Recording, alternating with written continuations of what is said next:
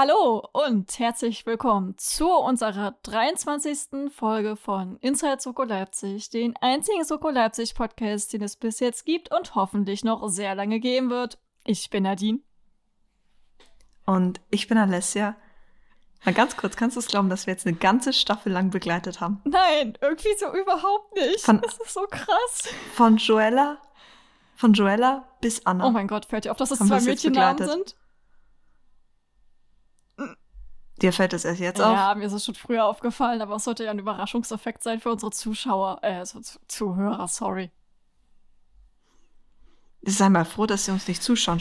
Glaub, stell dir mal vor, die hätten gerade eben die Aktion gesehen. Mich hat es gerade eben fast hingeplatzt. Auf dem Stuhl, du. auf dem Bürostuhl. Also, Also, wie ich hier sitze, möchte auch niemand freiwillig sehen. Also, nein. Ich bin sehr froh, dass ihr uns eigentlich nur zuhört. also ich mache ja meine Outfits doch immer so ein bisschen. Du meinst äh, Schnieke? Ich komme gerade von der Geburt.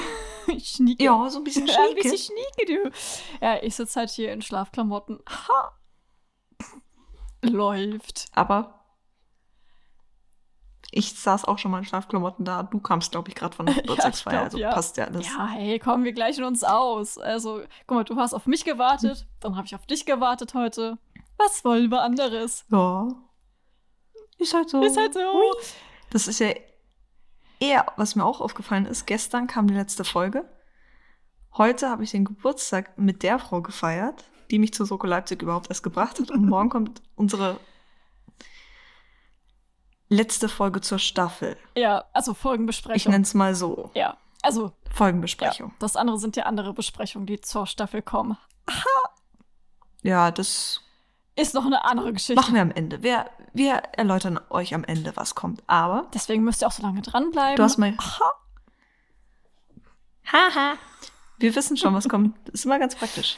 Aber was ich nicht weiß, ist, was du vorbereitet hast. Beziehungsweise ich weiß, was du vorbereitet hast, aber nicht genau, was jetzt draus kommt, draus wird. Du, Hm. ganz ehrlich, ich war auch tatsächlich sehr überrascht, was dabei rausgekommen ist. Also ich habe jetzt nicht viel nachgedacht. Ich habe jetzt so ein paar Sätze geschrieben.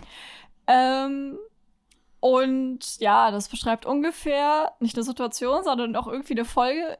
Ich habe es jetzt einfach mal irgendwie versucht. Ist mal was anderes. Wir probieren es einfach.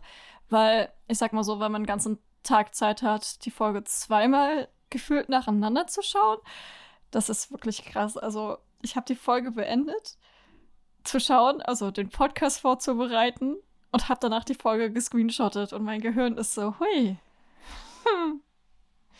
Das kenne ich schon alles. Ja, das ist wirklich krass. Ja, fangen wir mal an mit dem ersten Satz. Wir befinden uns in einem Haus. Was für ein Wunder. Dieses Haus Ja, wird von einem Ehepaar bewohnt. Mord, mordsmäßig? Wow, ja. Nein, oder? Ja. Also zur Erklärung, der Sinn war, ich krieg nach und nach die Sätze erklärt und dann muss ich eben erraten, welche Folge es ist. Weißt du, es gäbe halt auch noch andere Folgen, so ist es halt nicht. Ja, aber bei wie vielen ist ein Ehepaar zu Hause, wo das Ehepaar so eine riesige Rolle spielt? Ja. Ich weiß nicht, ich weiß auch nicht, warum mir auf einmal so mordsmäßig eingefallen ist. Ich war so, hey, komm, zum Ende noch mal eine Podcast-Folge hochheben. Ich habe keine Ahnung. Weil wir einen Podcast machen? Ich weiß ja nicht. Ja, wäre ja eine ganz passende Idee, würde ich Ja, sagen. auf jeden Fall. Aber es hat sich mal wieder gezeigt, warum ich doch geeignet wäre für die Polizei. ja. Nach dem Debakel von letzten Mal.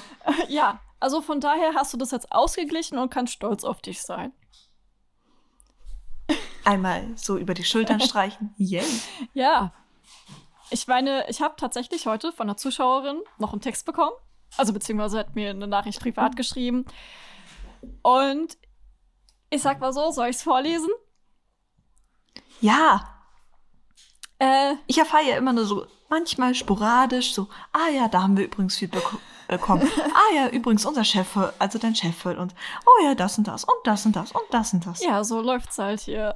Ja, auf jeden Fall ich beginne da mal zu lesen. Ich wollte dir mal sagen, dass du und Alessia einen richtig tollen Podcast macht. Und ich freue mich immer, wenn eine neue Folge von euch kommt. Und ich finde es auch richtig gut, dass ihr über die Themen am Ende nochmal ausführlicher redet.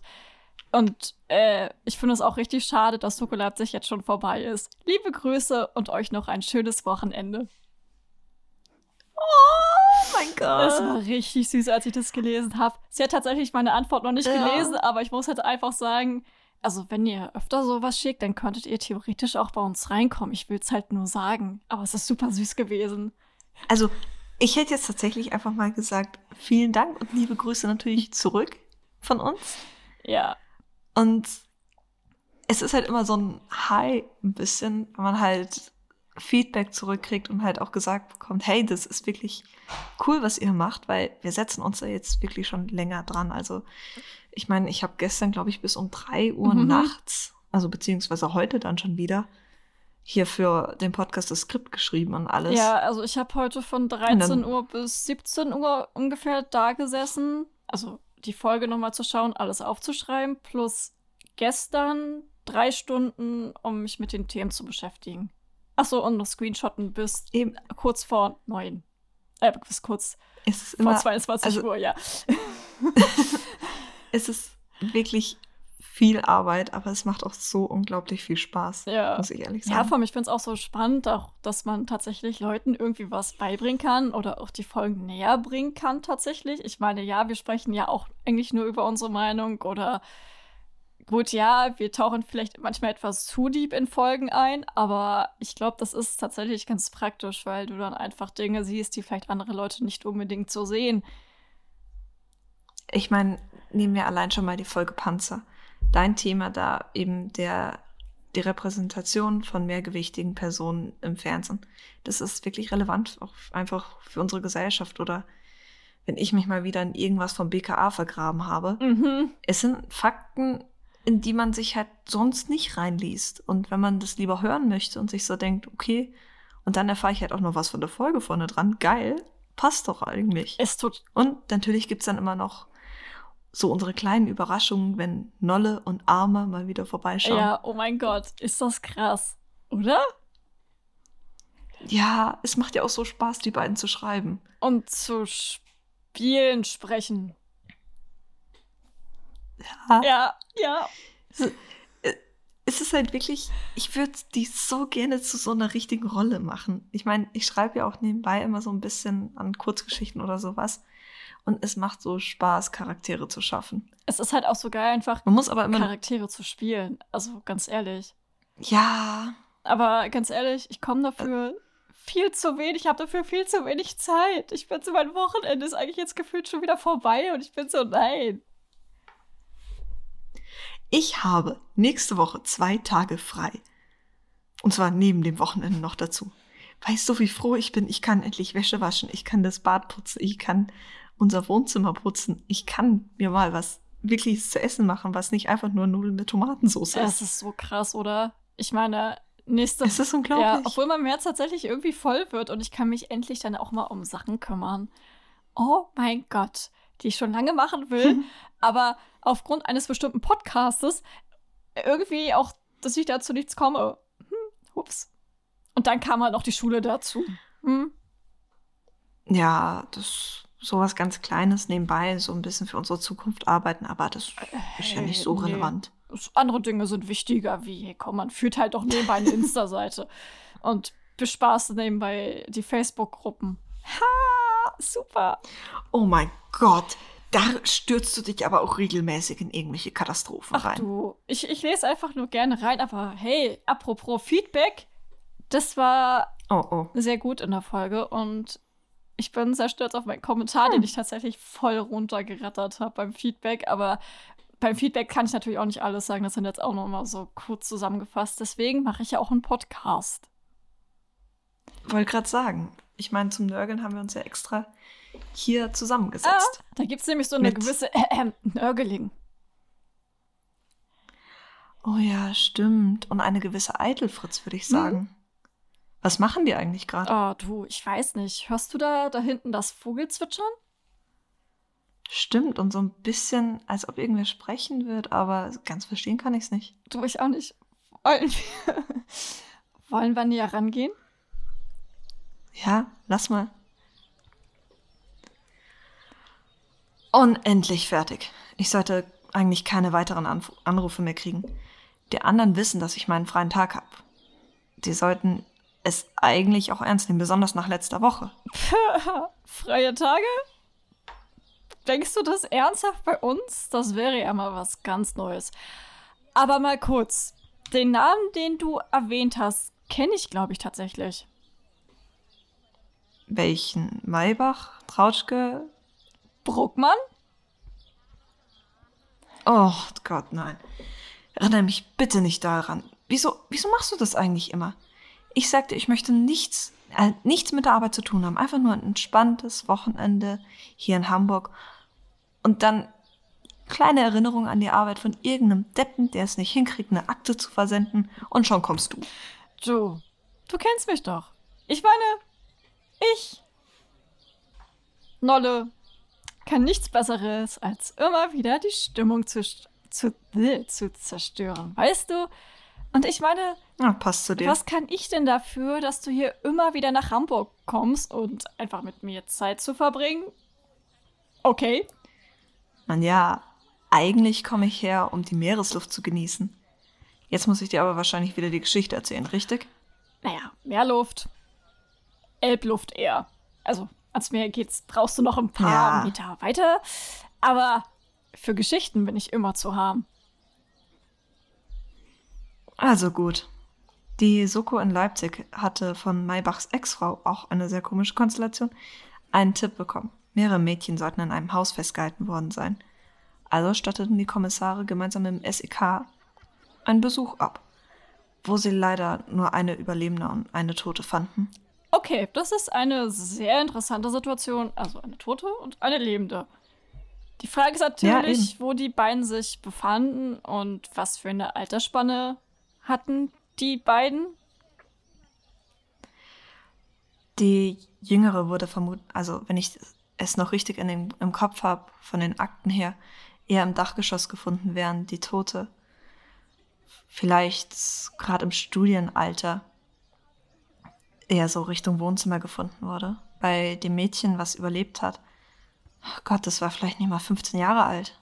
Von der Nachbarin erhielt sie, also die Kommissare, ein paar Informationen darüber, wie die erwachsene Frau aussah, also die die Kinder, die Mädchen betreut hatte, aber mehr als eine grobe Beschreibung erhielten sie nicht. Naja, wir sind ja auch nichts anderes gewöhnt. Grobe Beschreibungen? Oh, die lieben wir. Ich meine, wofür sind wir überhaupt da, wenn wir irgendwie auch mehr nicht erhalten? Also, ich meine, habt ihr wenigstens irgendeine Zeugin? Also, wir hatten, also es gibt ja die Überlebende. Doch es dauerte etwas, bis Anna, so heißt das Mädchen, sich den Kommissaren anvertraute. Beziehungsweise hat sie erst dann, als Frau Trautschke kam, sich geöffnet, beziehungsweise endlich angefangen zu sprechen. Ähm, weißt du genau, wer die Tote war? Gott, das ist ja auch so eine traurige Geschichte. Das war Natalka, ihre ältere Schwester. Sie beide waren nach Ausbruch des Krieges in der Ukraine nach Deutschland geflohen. Ihre Eltern sind im Krieg gestorben. In Deutschland fanden sie dann eine gewisse Magda, welche ihnen zwar versprach, zu helfen, doch sie eher in eine Art Hölle schleppte. Beide der Mädchen wurden dazu gezwungen, an gewissen Veranstaltungen teilzunehmen. Beide der Mädchen wurden auch dort vergewaltigt. Also, erstmal, das Thema ist unheimlich. Müssen wir nicht drüber reden. Und darf ich kurz noch einen Witz sagen? Ein Witz. Naja, In dieser. Mach einfach. ich weiß nicht, bei Magda denke ich halt tatsächlich immer an diese Serie. Magda macht das schon. Ich habe keine Ahnung, warum. Vielleicht, weil du im Hirn so wirkst, als hätte man dich als Kind ein paar Mal zu häufig fallen gelassen? Och, nö. Aber ganz ehrlich, kommen wir doch mal zum Ernst der Sache. Ich meine, von dem, was du gerade gesprochen hast, das ist schon nicht dein Ernst, oder? Leider schon. Um ihre Schwester zu schützen, äh, zu schützen, rief Natalka Frau Trautschke an. in der Hoffnung, dass diese ihnen helfen könnte. Für Natalka kam aber jede Hilfe zu spät. Doch dafür versuchte die Reporterin es nun eben bei Anna. Bis das Jugendamt einen Platz für sie finden würde, täten Frau Tratschke und ihr neuer Partner sie bei sich aufnehmen. Ähm, hat Leni Maybach tatsächlich nicht auch noch ein Kind? Also, das, glaube ich, zwischen 12 oder 13 hm. Jahre alt ist? Nicht Leni Maybach. Ich glaube, sie ist bei ihrem Mädchennamen geblieben. Trautschke, wenn ich mich richtig erinnere. Aber nicht drei, 12 äh, oder 13. Ich glaube 16, 15, 16, irgendwie darum. Aber das ist eh verwirrend. Aber das ist auch wie mit dem Haus. Ich meine, der Besitzer, Bodo Schwanhäuser. Von Schwanhäuser. Meinst du diesen Typen? Ja, ich wollte gerade schon fragen, warum du so blöd reinschaust. Das ist eben der große Geschäftsmann. Ah. Einmal sagte er, er kannte die Frau nicht. Dann hatte, er, hatte sie ihm so imponiert, dass er nicht einmal nach einem Ausweis bei der Vermietung fragte. Ach, solche Typen sind mir doch die liebsten. Wir sind wieder so wie. Na? Lust zu spielen? Hm? Diese Typen sind mir super wohlgesonnen. Ach, übrigens, hast du Lust auf einen Kaffee, auch wenn das ziemlich random kommt? Äh, nun ja, wir sind ja gerade an einem Kaffee vorbeigelaufen. Nur wenn es einen guten Cappuccino gibt. Aber das ist eigentlich auch gerade gar nicht so wichtig. Ich meine, ach Gott, das, bevor du mich vom roten Faden wegbringst, unter Polizeiüberwachung durch Kim und Maybach blieb also Anna bei den Trautschkes, wo sich die zwei Mädchen, also Maybachs Tochter und die Zeugin, näher kommen. Vermutlich schafft sie es, ihr so etwas wie Sicherheit zu geben. Tatsächlich kriegt sie sie sogar dazu, zu erzählen, was passiert ist. Oh Gott, das arme Mädchen. Also, ich möchte mir nicht noch einmal vorstellen, wie schlimm das für sie sein muss. Es Krieg, die Flucht und nur noch einfach das. Das kann doch eigentlich kein Mensch ja, aushalten. Es ist einfach nur tragisch. Ja. Das ist. Oh Gott. Äh, du siehst aus, als bräuchtest du entweder ein warmes Schokocroissant oder eine Umarmung. Geht auch beides? Hm, vielleicht nur eins. Nein, beides. Oh. Oh, das ist gut. Ja, ähm, da wir hier gerade noch an Franzbrötchen vorbeigehen, Franzbrötchen Hamburg, erinnerst du dich an diese bestimmte Sache? Hamburger. Franzbrötchen gehört zu Hamburg. Ah, äh, hä? Ja. In Hamburg kannst du Franzbrötchen an jeder Ecke kaufen. Oh, also gegen Franzbrötchen hätte ich auch nichts. Sind die frisch? Natürlich sind die frisch. Komm mit, ich zeig dir was. Oh. Ah, wunderbar. Natürlich.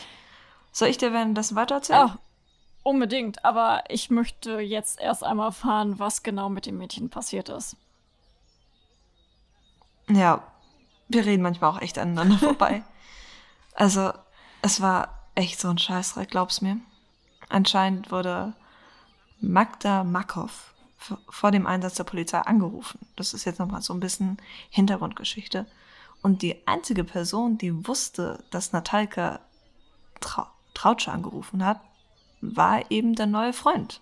Oh, scheiße. Äh, ich vermute, das führte bestimmt zu einigen kleinen Problemchen, wie ich so die Familie Maybach-Trautschke und das ganze Wesen da unten in Leipzig doch so kenne. Ach, zwischen dem Ex-Mann und dem neuen Partner. Das läuft doch alles super. Ach, du meinst, äh, ähm, aber Maybach wurde nicht schon wieder von irgendjemand angeschossen, oder? Gott sei Dank nicht. Bei so einem Theater wäre ich vermutlich durchgedreht. Also nein, der neue Partner ist komplett in Ordnung. Die Nachbarin kannte ihn auch nicht. Die Nacht über war alles in Ordnung, also während die Zeugin eben bei den Trautschkes die Nacht verbracht hat. Und erst am nächsten Morgen kamen die Probleme wieder. Okay. Äh, ziehst du wieder irgendwie so ein Mist irgendwie ran oder liegt das da an der Familie? Also, ich weiß nicht, ob es an mir liegt oder an Maybach, aber irgendwie kommt so die ganze Zeit ein traumatischer Dreck nach dem nächsten. Ähnlich wie wenn wir einfach aus. Äh, wir ziehen Stress mit relevanten Personen an. Also irgendwie beispielsweise Herr Bruckmann. Ich meine, du hast ihn ja vorhin schon erwähnt. Auch wenn er zuerst nur Stress gemacht hat wegen einem Einsatzprotokoll, wo ich ihn, hat- also Frau Zimmermann tatsächlich gesagt habe, dass sie kann das nachreichen. Ist, er ist dann noch extra unten aufgetaucht und hat Stress gemacht. Äh, Äh, Entschuldigung, schlussendlich war er das ist eigentlich mein Job. Also, der kann doch nicht einfach meinen Job klauen. Ich bin die, die Leute ständig nervt. Dein Job ist mir Kopfschmerzen zu bereiten. Oh, das ist schlecht. Hab dich auch lieb. Aber glaub mir, Bruckmann ist schlimmer. Also in dem Van, in dem die Mädchen anscheinend weggebracht wurden, konnte man, also der konnte gefunden werden und dort stand, fand Kim tatsächlich mit Brenner auch ein Wegwerfhandy, welches neben zwei unbekannten Nummern auch die des Chefs des SEKs im Kontakt stehen hatte, beziehungsweise in der Anrufliste. Ach du heilige Scheiße, da kommt ja wieder ein großer Bockmist auf unsere Soko zu, beziehungsweise aus, auf Mhm. die Soko in Leipzig. Weißt du, was als nächstes kam? Äh, Unsere, äh, tot? Noch mehr tot? ja, unsere, ja, tatsächlich, unsere Zeugin suizidierte sich. Und sie wäre halt auch die Einzige gewesen, die ihren Vergewaltiger hätte identifizieren können. Und ehrlich, ich dachte dann kurzzeitig, nachdem ich die Information bekommen habe, jetzt kann ich den ganzen Fall, den ganzen Fall gegen die Wand klatschen. Egal, was die Kommissare bringen, das wird wahrscheinlich nie so handfest sein, dass wir was draus machen können. Und zum Teil behielt ich auch recht.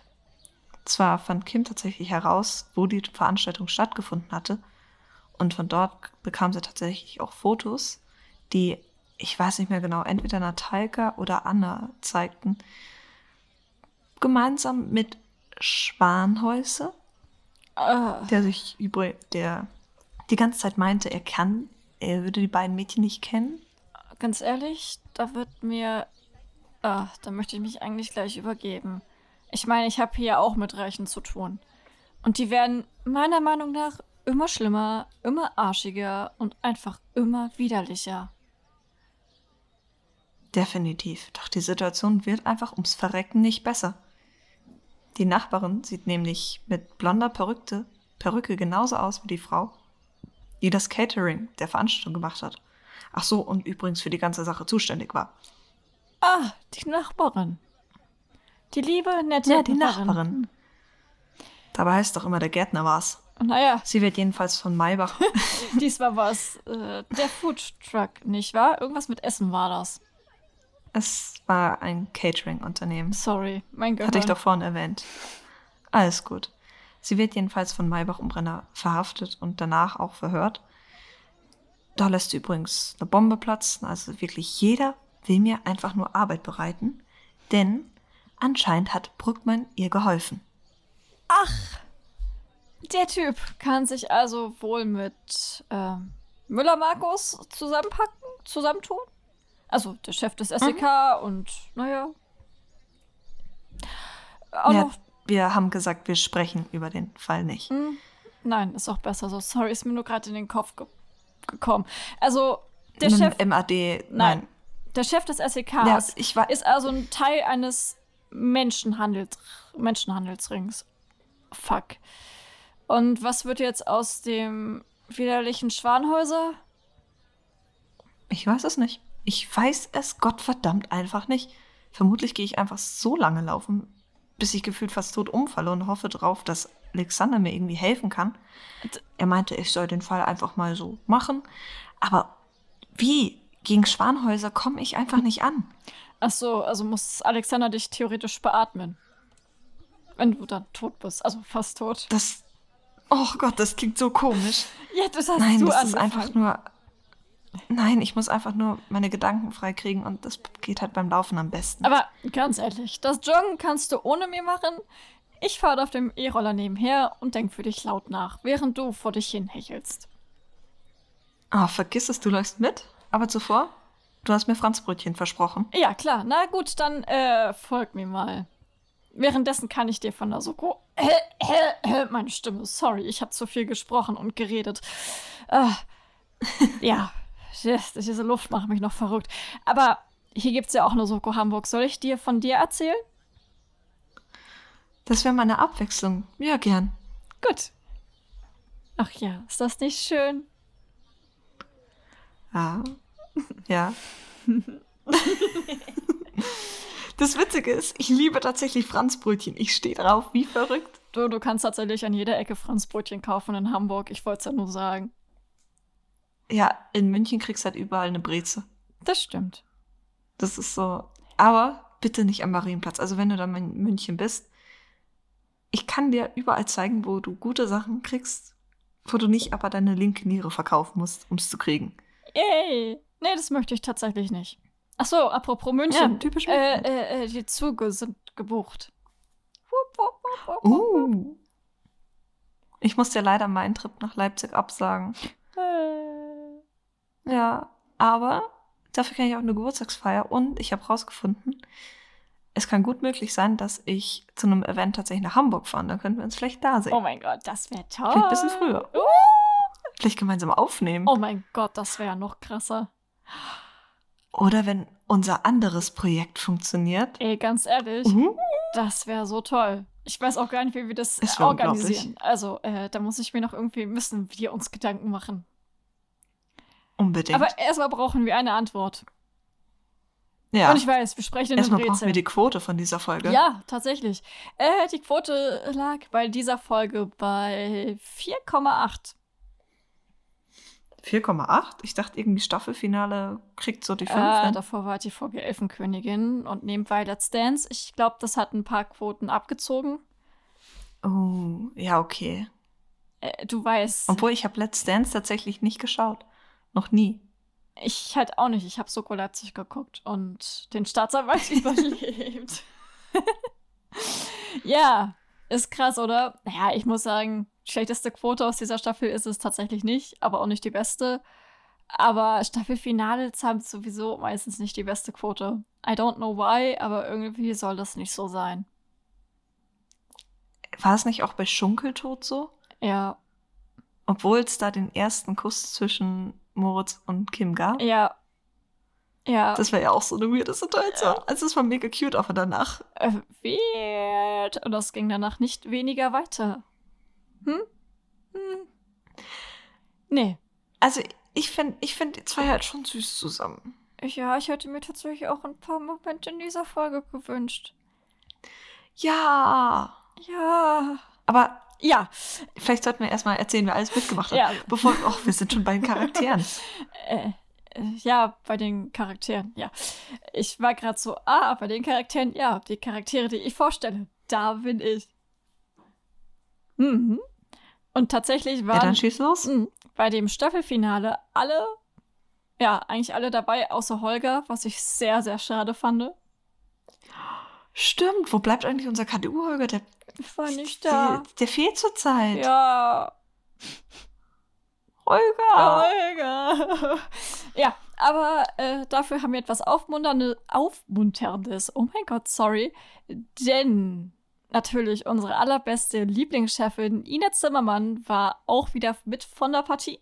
Und sie hatte mit eigentlich nur widerlichen Männern zu kämpfen.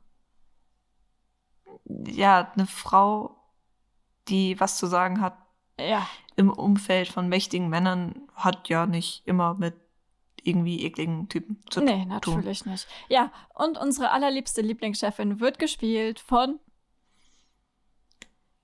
Melanie Marschke, Ja.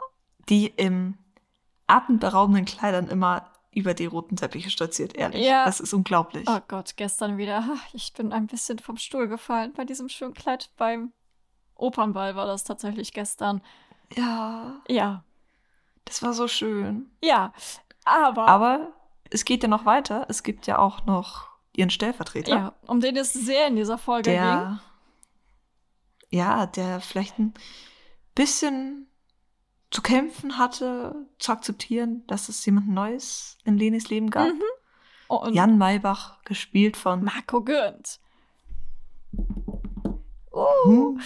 dann haben wir natürlich wieder unsere absolute Sprücheklopferin und Tanzikone ja, Kim Novak, gespielt von Amy Mosul. Und last but not least eine mysteriöse Elfe, die nur von sich selbst geoutet wurde. Ein Kommissar, der sich, glaube ich, gefühlt an alle und gleichzeitig keine Regeln hält. Moritz Brenner gespielt von. Johannes Hendrik Langer. Oh mein Gott. Und dann haben wir natürlich wieder unsere Team. absolute Rechtsmedizinerin. Die Queen. Ja, die Queen. Professor Rossi. Gespielt von. Gespielt von Anna Stieblich. Ja, sie ist so toll. Da kann ich nicht mal warten. Aber es war noch wer dabei, oder? Ja, tatsächlich. Er war in einer Szene. Hatten wir Begleitung vom wundervollen Herrn Rettig. Oh Gott, das Wurzelgemüse, so wie Kowalski ihn früher genannt hat. Ja. Ja. Ist es bös? Ja. Das hat er sehr oft zu ihm gesagt. Au! Ja. Und Mein- dabei ist. Mein armer Rettig. Ja, und dabei ist Lorenz Rettich so unglaublich toll. Ja. Das, es gibt eh noch einen Vergleich, weil wenn er schon im, nett gesagt, Ganzkörperkondom auftauchen darf, dann darf ich das auch. Ja. Denn, Daniel Steiner verkörpert ihn. Oh mein Gott. und hat auch ein Bild dazu gepostet und Ah. irgendwann nächste Woche kommt der Vergleich. So ein bisschen Spot the Difference. Oh mein Gott. Ja, dann kommen wir zu Anna Kaminski, gespielt von Victoria Koso. Sorry, Namen. Ich, ich lass, Nächstes Mal schickst du mir es einfach. ich, ich dann- lass den Namen, Nachnamen aus. Sorry, ich hab, wollte eigentlich gucken, wie er sich anhört, aber ey, du weißt gerade. Äh, dann haben wir den lieben Kaspar Lesch. Lesch. Für mich war er irgendwie so ein Lech, aber okay, gespielt von Konrad Singer. Alexander Bruckmann. Oh mein Gott, der heißt auch Alexander. Ach, Das erleichtert das alles Uh. überhaupt nicht. Und der wird gespielt von Markus Lerch. Lesch und Lech. Ja. Dann haben wir Bodo Schwanhäuser, gespielt von Alexander Hörbe. Gudrun Homfeld von Daniela Holz. Leni Trautschke von Caroline Scholze und Lotte Trautschke von Carlotta Beere. Oh mein Gott. Die irgendwie so einen kleinen Wachstumstrunk genommen hat, würde ich mal sagen. Ja. ja. Da, da, darüber sprechen wir noch, ja? Ja, ja, ja, ja, ja. Aber wer hat denn eigentlich diese Folge fabriziert, würde ich mal so sagen. Äh, wir sind ja gerade, ähm, also beziehungsweise seit zwei Folgen sind wir im Blog von der lieben, netten Susan Gordanschekan, die tatsächlich dann in der nächsten Staffel noch eine Folge hat. Da Uh. fehlt nämlich noch die Folge Hasch mich, die sie gedreht hat. Hasch mich. Hasch mich. Mhm. Oh, bitte, bitte kommt ihr am 1.4. raus. Hm. Das wäre geil. Nein, Nein, das wäre so witzig. das wäre wirklich. Oder, was auch geht, 20.4. Äh, Ja. Kennst du es? Hm? Okay. Ja. Zur Erklärung, das ist anscheinend der nationale Kiffertag oder so. Es wäre sehr geil. Hm. Ich, ich bin schon sehr gespannt auf die Folge. Ich weiß zwar nicht genau, wer sie geschrieben hat, aber ich weiß, wer diese Folge geschrieben hat. Nämlich das Dreierduo mit Jeanette Pfitzer, Frank Kopmann und Ronald Heb. Ach so, das Dreier-Duo. Ja. das Trio, oh mein Gott, sorry. Wir verraten jetzt nicht, um welche Uhrzeit wir das aufnehmen, ja? Nein, ist ja nicht. Na, Nein. ihr könnt's erraten. Mal sehen, wer es richtig hat. Ja. So, dann gab es natürlich noch einen Kameramann. Oh, wow, krass, oder? Der war natürlich Uh. wieder Christian Buenos Dias. Im Schnitt hatten wir Sebastian Henel und die Musik hat Andreas Hoge gemacht. Und ich war mal ultra glücklich über die Musik. Ich war Das glücklich. freut mich. Ja, es ist krass, oder? Ich, ich habe mich gerade ein bisschen am Fakt aufgehangen, dass Händel halt bei uns einfach so ein Brathähnchen ist. Hernel, ja. Du, das ist so, wie halt eben ich an gewisse andere Dinge denke. Wenn ich halt Franzbrötchen, oder? Magda macht das schon. Ich weiß nicht, ob ihr. Ah, Magda macht das schon. Ich kenne das nicht. Was, was, ich zumindest haben wir beide Simsler Grimm geschaut. Halt, ja, Das war toll. ja.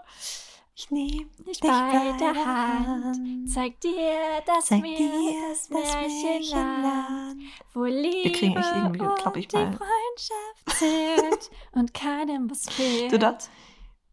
Du darfst nicht zu lang das singen, weil sonst können wir vielleicht noch Ärger kriegen. Wir verwenden ja schon den Namen von einer Gewissen öffentlich Serie. ausgestrahlten Serie. Deswegen müssen wir ein bisschen aufpassen. Ja, aber ich würde mal sagen, da ich ein klein wenig Dinge aufgeschrieben habe, würde ich mal sagen, ich gehe dann mal zu den technischen Details dieser Folge.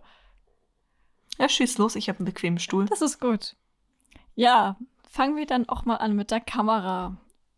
Ich weiß zwar nicht immer, warum ich sie zuerst nenne, aber ich weiß nicht, irgendwie ist Kamera bei mir immer oben. Ja, mit der Kamera sind wir sehr nah beim Geschehen dabei und schauen aber auch sehr vom Weiten zu. Und dann steigen wir mal direkt in die Anfangssequenz. Wir haben das Blick von einem Fenster, das SEK läuft vorbei und man hat dort eine beobachtende Position und geht mit der dynamischen Kamerafahrt mit einem, also mit einer wirklichen Bewegung heran, ohne dass es ein Zoom ist, sondern eine Bewegung auf das Fenster zu. Ich muss tatsächlich sagen, ich hätte es tatsächlich ein bisschen besser gefunden, wenn das Fenster minimal auf ist oder eben so ein Spalt auf ist. Weil so habe ich irgendwie eher dieses Gefühl gehabt, als wären wir nicht direkt dabei, weil du hast durch dieses Fenster, hast halt eben wie so eine Wand. Aber das ist jetzt auch nur so meine Sache. Meckern auf sehr hohem Ja, Niveau. also ich kann es nachvollziehen. Ich kann es nachvollziehen. Aber bei Soko Leipzig darf man meckern auf einem sehr hohen Niveau, weil die auf einem sehr hohen Niveau sind. Ja, so ist das. Und dann haben wir den nächsten Eben. Schuss. Und dort befinden wir uns mitten im, mit der Kamera, mitten im Team vom SEK. Man geht mit Jan mit. Und man hat so eine verfolgende Kamera, die sehr nah an der Action ist, wodurch auch eben die Spannung stark aufgebaut wird und eben so eine, ja, wir benutzen halt viele nahen, halbnahen und so bekommt man halt auch kaum eine Distanz zu den Charakteren. Dadurch werden die Emotionen auch nur noch verstärkt. Tatsächlich wurde auch viel mit den Perspektiven gespielt. Meist befindet sich die Kamera eher untersichtig, also um die Größe und Stärke der Charaktere zu zeigen, denn wie man das so schon sagt, sie sind ja unsere Helden. Ist das nicht toll? Ja, auf jeden Fall, bevor sie in das Haus reingeht, sehen wir noch mal eine totale und tatsächlich, um auch erstmal den Ort mal kennenzulernen, weil in der ersten Minute haben wir keine Ahnung, wo wir uns befinden und ich sag mal so, wir müssen als Zuschauer verortet werden, weil sonst haben wir keine Orientierung als Zuschauer. So blöd sich das anhört, aber die Zuschauer müssen verortet werden und auch eben die Situation genauer erklärt. Das ist, ja. Zuschauer sind blöd, aber es war ganz praktisch, dass wir minimal verortet wurden und halt auch eben durch die Totalen und diese Bewegung, dass wir halt so einen Rundumblick hatten, weil davor waren wir ziemlich nah an den Charakteren dran. Na, ganz kurz. Hm? Wie gut sieht Amy bitte mit dem Seitenscheitel aus? Oh mein Gott, so geil. Oh, generell, Amy sieht viel zu gut Es in war- dieser Folge wow. aus. Ah, ah. Ja. Oh ja. Ähm, was sind so Da- Dinge, die. Da kommt bei mir, äh, ja. ja, da kommt bei mir wieder Gay Panic raus. Generell bei Amy fühle ich das ein klein wenig. Ja. Mhm. Also, man muss dazu sagen, ein kleiner interessanter Fakt. Ähm, mit der Kamera sind wir tatsächlich bei Ina sehr oft auf Distanz. Also, wenn sie halt mit Bruckmann im Büro ist, sind wir bei Bruckmann näher dran als bei Ina. Das haben wir tatsächlich noch in einer anderen Situation, die ich auch ein klein wenig bemängeln möchte. Und wir sind tatsächlich bei dem Team sehr, sehr, sehr viel näher dran. Und tatsächlich wird an Ina erst nah rangegangen, wenn sie Emotionen zeigt. Und man muss dazu sagen, bei Ina sind wir tatsächlich immer noch in der Beobachterperspektive, weil wir einfach immer noch auf Distanz sind. Was geil ist, die Kamera ist die ganze Zeit in Bewegung, begleitet das SE SEK, zeigt die POV von Jan auf der, von der Küche, die sehr interessant aussah. Und dadurch hat, dass man halt eben die POV hat, also die Point of View, Jan schaut sich in der Küche um, das wird mit der Kamera nachgemacht. Und das sorgt einfach für eine weitere Nähe und einen Emotionsaufbau mit den Charakteren, denn eben, wir sind ganz nah dran. Durch das Wackeln der Kamera werden halt die Emotionen noch weiter unterstützt. Also wir haben ja sehr viele actionreiche Szenen in dieser Staffel, äh, Staffel, Folge, sorry. Und dieses Wackeln der Handkamera wirkt es dadurch menschlicher, echter, näher und auch einfach unperfekt. Was man aber sagen muss, dass perspektivisch tatsächlich Ina und Bruckmann sehr ebenbürtig sind. Aber man muss auch sagen, die beiden kämpfen sehr um diese Position. Und was mir dann beim Sehen aufgefallen ist, deswegen habe ich auch ein bisschen gebraucht, ähm, denn wir befinden uns zwischen Ina und Bruckmann in einer Schrägsicht. Es ist nicht ein ganzer Dutch Angel, ähm, denn die Kamera ist in einer schrägen Position zum Protagonisten oder zum Objekt. Die schräge Perspektive kann mit einer Auf- bzw. Untersicht kombiniert werden, werden. Und dann erkläre ich euch nochmal ganz kurz die Funktionen und beziehungsweise vor allem die Wirkung.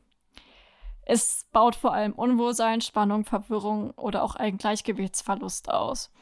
Einen irrealen, desorientierten Eindruck zu vermitteln, zum Beispiel halt einen Traum, was wir jetzt hier nicht hatten, aber es baut vor allem Unruhe im Bild auf und es gibt aber auch Hinweise auf das Befinden eines Protagonisten. Sie zeigt aber auch, dass es sich dabei um eine drohende Gefahr handelt. Und es zeigt aber auch eine erzwungene Perspektive. So, und dann kommen wir mal zu dem Punkt, als Moritz die Leiche findet. Oh mein Gott, das ist so krass. Ey, wirklich, ich saß da und habe jeden Tschüss mitgeschrieben. Darauf erstmal ein Schluckchen Wasser. Prost. Brust. Ja, Moritz findet die Leiche. Der Schnitt wird langsamer, das Bild bleibt stehen und die Kamera bewegt sich nicht mehr. Moritz bzw. die Reaktion auf diese Leiche stehen halt dort im Vordergrund. Und es ist so, als wäre die Welt eingefroren, beziehungsweise als würde die Zeit stillstehen.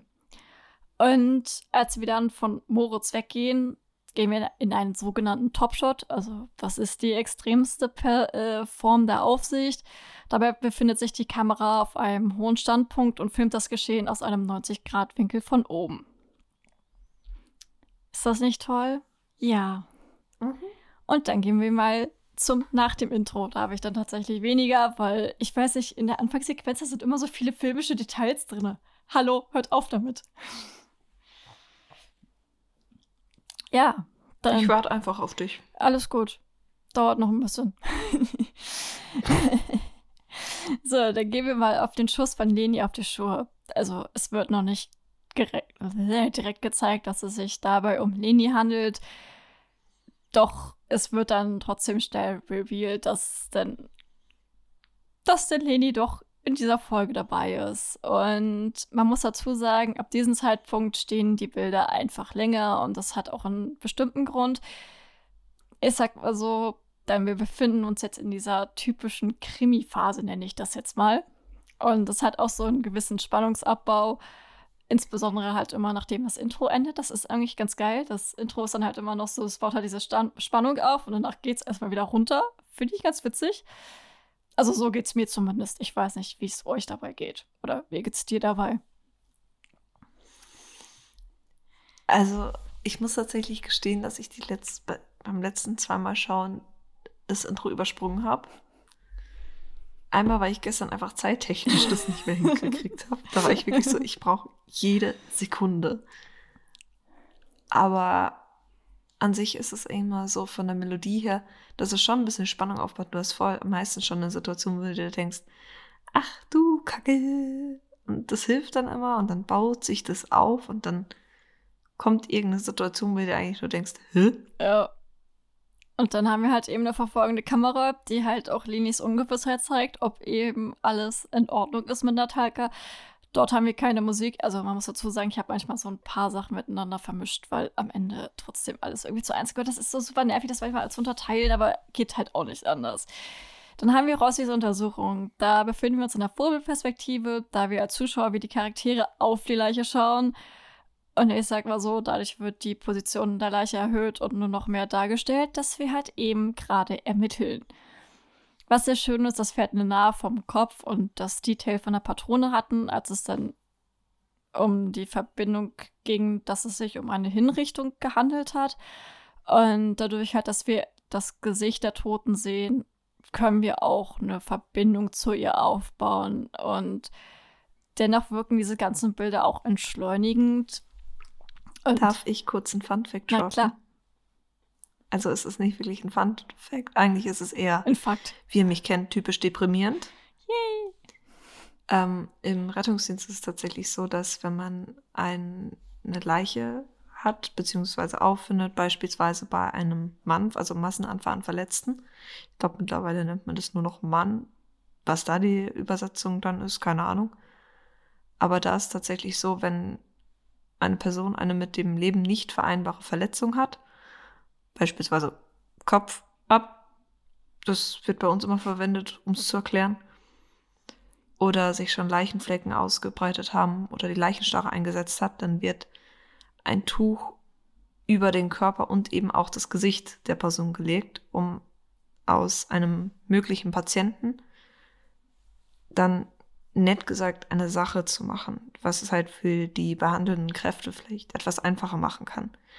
Deswegen ist es für sie relativ relevant, dann einfach das Gesicht zuzudecken. Da es eben signalisiert, hey, ihr könnt hier nichts mehr tun, kümmert euch lieber um die, die noch schreien. Weil wer schreit, der lebt. Meistens. Meistens. Okay, sollte eigentlich auch so sein. Und ja, wir befinden ja, Walking uns, Dead halt. The Walking Dead. ja, ich meine, wir befinden uns da hier auf einer, bei einer Krimiserie und deswegen wird sich halt auch bildtechnisch eben auch auf diese fokussiert. Also dadurch wirken auch die Bilder, also wirkt das Gesamtkonstrukt professioneller. Man hat aber auch, also die Charaktere haben auch dadurch wieder mehr Distanz und ich nenne es immer so schön, wir sind in einem Ermittlungsmodus. Es hört sich so ulkig an. Und ja, in diesem Modus zählen halt einfach die Fakten, da auch einfach unaufgeregter erzählt wird. Ist dir tatsächlich aufgefallen, als Moritz äh, sich von einer bestimmten Nachbarin entschieden hat? Boris? Ach, Moritz. Moritz. nee, Moritz, ähm, dass links ein bestimmtes Auto stand mit ähm, Hom. Ja. Hm, äh, äh, Bildkomposition wichtig und so. Denn ich sag mal so, diese Inszenierung wirkte sehr geplant, denn wir schlauen Zuhörer wissen doch, dass wenn genau so eine Komposition zu sehen ist, wenn ein, eine bestimmte Sache doch sehr im Fokus steht, wenn es sich um Food handelt, Homefeld-Food, stand da drauf, dass es dann wahrscheinlich im weiteren Verlauf doch sehr wichtig wird. Und man muss dazu sagen, diese Person, diese gewisse Nachbarin hat, wurde, okay, wurde auch sehr, sehr lange dann auch nicht gezeigt. Hm. Nur so eine kleine Sache. Was sehr schön ja, ist. aber es gibt ja mehrere Filme, die schon ein bisschen vorgespoilert werden. Ich meine, äh, in Avengers 1 haben sie, glaube ich, alle kommenden Avenger-Teile gespoilert, deswegen. Ja. Hey. Auf jeden Fall, was ich sehr schön fand, war nochmal diese kreisigen Bewegungen, auch zum Beispiel um Lini herum. Generell sorgt das für Dynamik, aber auch, ich sag mal so, um einen gewissen Blick auf Kasper freizugeben. Ey, dieser Name Kasper. Ey, jedes Mal denke ich mir so, das ist ein Kasper. Nein, ich denke an das kleine Schlossgespenst. Nicht das Schlossgespenst, sondern das kleine Gespenst. Hm. Kennst du's? Ja, klar. Ja, Kasper, das kleine Gespenst, auch mit C geschrieben. Oh mein Gott. Vielleicht haben sie da ja daran gedacht. Denn, ich sag mal so, bevor. Mhm. Also, Ina fragt Leni, ob Natalka allein auf der Veranstaltung gewesen ist. Haben wir so eine kleine Perspektive von oben und ich weiß nicht warum. Ina wirkt in dieser Szene so vollkommen fehl am Platz. Während zum Beispiel die Kamera sehr nah an Leni ist und auch in der Normalperspektive schaut sie eben auf Ina herunter in einem Ungleichgewicht. Das ist da, wo sie alle vier am Tisch sitzen. Und mhm. man sieht dabei, dass der Fokus ganz klar auf Jan und Leni liegt. Ne, Ina sitzt weiter am Tisch. Die Kamera ist auch nicht die ganze Zeit in diesem Gespräch nah herangegangen. Nein, die haben sie die ganze Zeit nur in einer halbnahen gehabt. Ja, Mai, es war ja in der Folge auch sehr relevant, was für ein Familiendrama da hm. fabriziert wurde. Ist ja nicht so, dass Ina auch nebenbei eine Story hatte oder so. Nein. Nein, ist auch nicht so, dass man vielleicht noch was anderes hat. Man hat eh eine Sache komplett vergessen. Darüber reg ich mich nachher noch auf. Ja, ja. Was sehr schön ist, ähm, als Kim dann mit Anna spricht, Kim ist die ganze Zeit in der Unschärfe und man sieht dann erst nur Anna scharf, als Leni dann reinkommt, was für sie dann wieder eine vertraute Person ist. Fand ich sehr interessant. Was ich auch irgendwie schade fand, dass Kim irgendwie dann, also ja, sie hatte einen Zugang zu ihr, aber dieser Zugang ist halt nicht ganz da gewesen, weil eben Leni das sein sollte. Und dann gehen Für's, wir nochmal weiter. Für einen Plot. Mhm. Für einen Plot. Leider. Ähm, dann haben wir auch noch eine wundervolle beobachtende Perspektive. Jan und Ina unterhalten sich über Leni und Kasper. Und man sieht deutlich, dass die beiden überhaupt nicht dazugehören, dass das alles so ist. Kasper, Leni und Anne, Jan und Ina und was ist halt alles unterteilt in drei verschiedenen Steps. Das fand ich sehr geil. Also Ina und Jan stehen im Verhörraum, mhm. Kasper im Flur und Leni und Anna in unserem schönen Teambüro. Ja, dann kommen wir nochmal zur Mitte der Folge. Also, wir haben halt eine POV, wo Leni nach Lotte und Anna sucht. Das ist wirklich komplett in der Mitte der Folge. Meiner Meinung nach war dieses, oh mein Gott, Lotte und Anne sind weg, Anna, etwas zu konstruiert. Und es ist auch maybe interessant, dass es genau in der Mitte der Folge ist. Ich weiß es nicht ganz. Also ich ich habe es erwartet, weil es passiert eigentlich immer. Ja, wenn irgendwer ja. ein Zeuge, also ein Kind mit nach Hause nimmt, das verschwindet immer. Ja, ich sag mal Und wenn so, dann halt die eigene Tochter mitkommt, auch passend. Es ist jetzt nicht das krasseste Writing gewesen. Aber sind wir jetzt mal mit der Kamera fertig und gehen zum Schnitt. Wupp, wupp, wupp. Das ist voll krass. Na, auf jeden Fall beginnen mhm. wir mit einer Parallelmontage. Das wisst ihr hoffentlich mittlerweile, was das ist. Sonst haben wir genügend Folgen, wo ich das erklärt habe. Nicht wahr? Äh, ja, ich, das war nämlich bei. Welche Folge hat. Oh, jetzt habe ich wieder einen Namenchaos. Der Schauspieler von Miguel. Mm, Gabriel, Gabriel Merz. Ja. Der hat ja neben Joella noch eine geschrieben. Ja, Name. Und da habe ich mich ja drüber aufgeregt, dass Para Parallelschnitte so scheiße zum Zusammenfassen mhm. sind. Weil du wirklich schauen musst, packe ich das jetzt separiert oder vermische ich es? Weiß man dann noch, worüber man schreibt? Und da hast du auch erklärt, was es ist. Schatten der Vergangenheit? Ja, stimmt, da habe ich mich richtig aufgeregt. Das war so eine geile Folge. Ja. Aber so scheiße zum Zusammenfassen. ja, auf jeden Fall ist dieses Schnitttempo halt ziemlich hoch am Anfang der Folge, also in dieser Anfangssequenz. Und das ist halt einfach, um die gewisse Spannung aufzubauen und auch einfach keine Orientierung dem Zuschauer zu geben. Und es sorgt auch sehr viel für Verwirrung, dass das Schnitttempo sehr hoch ist und die Bilder sehr kurz stehen. Ähm, dann nach dem Intro, wie ich schon erzählt habe, davor, dass wir uns dann in dieser typischen Ermittlungsphase befinden, da ist auch das Schnitttempo sehr langsam die Bilder stehen halt länger und die Fokussierung liegt halt eben komplett auf den Fakten und die Emotionen werden anders gezeigt. Also die Emotionen werden dadurch gezeigt halt eben, dass die Bilder länger stehen und die Schauspieler spielen dürfen und es eben weniger actionreich erzählt wird. Und dann kommen wir mal zu dieser wundervollen farblichen Nachbearbeitung dieser Folge. Ich weiß gerade nicht, ob das Sarkasmus ist oder ernst gemeint. Nein, die war eigentlich tatsächlich ziemlich geil, weil ich habe mich damit erstmal eine halbe Stunde auseinandergesetzt, wie sie das gemacht haben. Generell hast du ja so einen rötlichen, grünen Effekt, beziehungsweise so einen, ja, also rötlichen Cyan-Effekt. Kann man ungefähr so rötlich Cyan und dann so ein bisschen grün, der aber auch alles entsättigender ist. Und das ist schon sehr auffallend gewesen. Oh mein Gott, ich habe die Folge angeschaut, beziehungsweise das erste Bild. Ich war so, okay, ich werde gerade erschlagen. Aber sehr schön. äh, wir haben dort. Ja, wenn du drauf stehst. Wenn du drauf stehst. Ich meine, farbverarbeitungsmäßig war das schon trotzdem sehr, sehr geil, muss ich sagen. Also dieser Rot-Grün-Kontrast war eben auch sehr expressiv, hart, hat aber auch sehr unharmonisch gewirkt, dieses permanente Rot bzw. Zyan oder generell die Farben wirkten dadurch auch sehr unrein. Dieses Grün wirkte sehr stark und anregend, hat aber auch bisschen beruhigend, aber generell war halt alles sehr unruhig, hart und es hatte auch irgendwie so eine Disharmonie meiner Meinung nach. Und naja, die Folge wurde im Sommer gedreht. Dann kam mir halt so dann auch noch die Assoziation im Sinn, dass es dort auch sehr dreckig, warm, heiß und auch eklig sein kann. Generell wie diese Situation. Äh, sorry.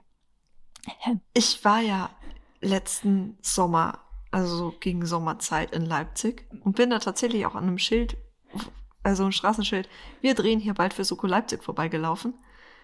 Alter, es ist so fucking warm gewesen. Ich glaube, wir mussten zweimal am Tag duschen. Und ich meine damit einmal morgens, mittags und abends, je nachdem, wie platt wir waren. Es war echt schlimm. Es Witzigerweise habe ich da Mhm. tatsächlich meine beste Freundin dazu gebracht, Soko Leipzig zu schauen. Hm. Weißt du mit welcher Folge? Äh, erzähl. Family Business. Ah, okay. Das hätte ich mir denken können. ja. Ja. Dann haben wir nämlich noch das wundervolle Licht. Also dadurch halt, dass sehr viel durch die Farbbearbeitung weggenommen wurde, kann man aber trotzdem sagen, dass viel mit natürlichem Licht gearbeitet wurde. Also dieser natürlichen Lichtquelle namens Sonne.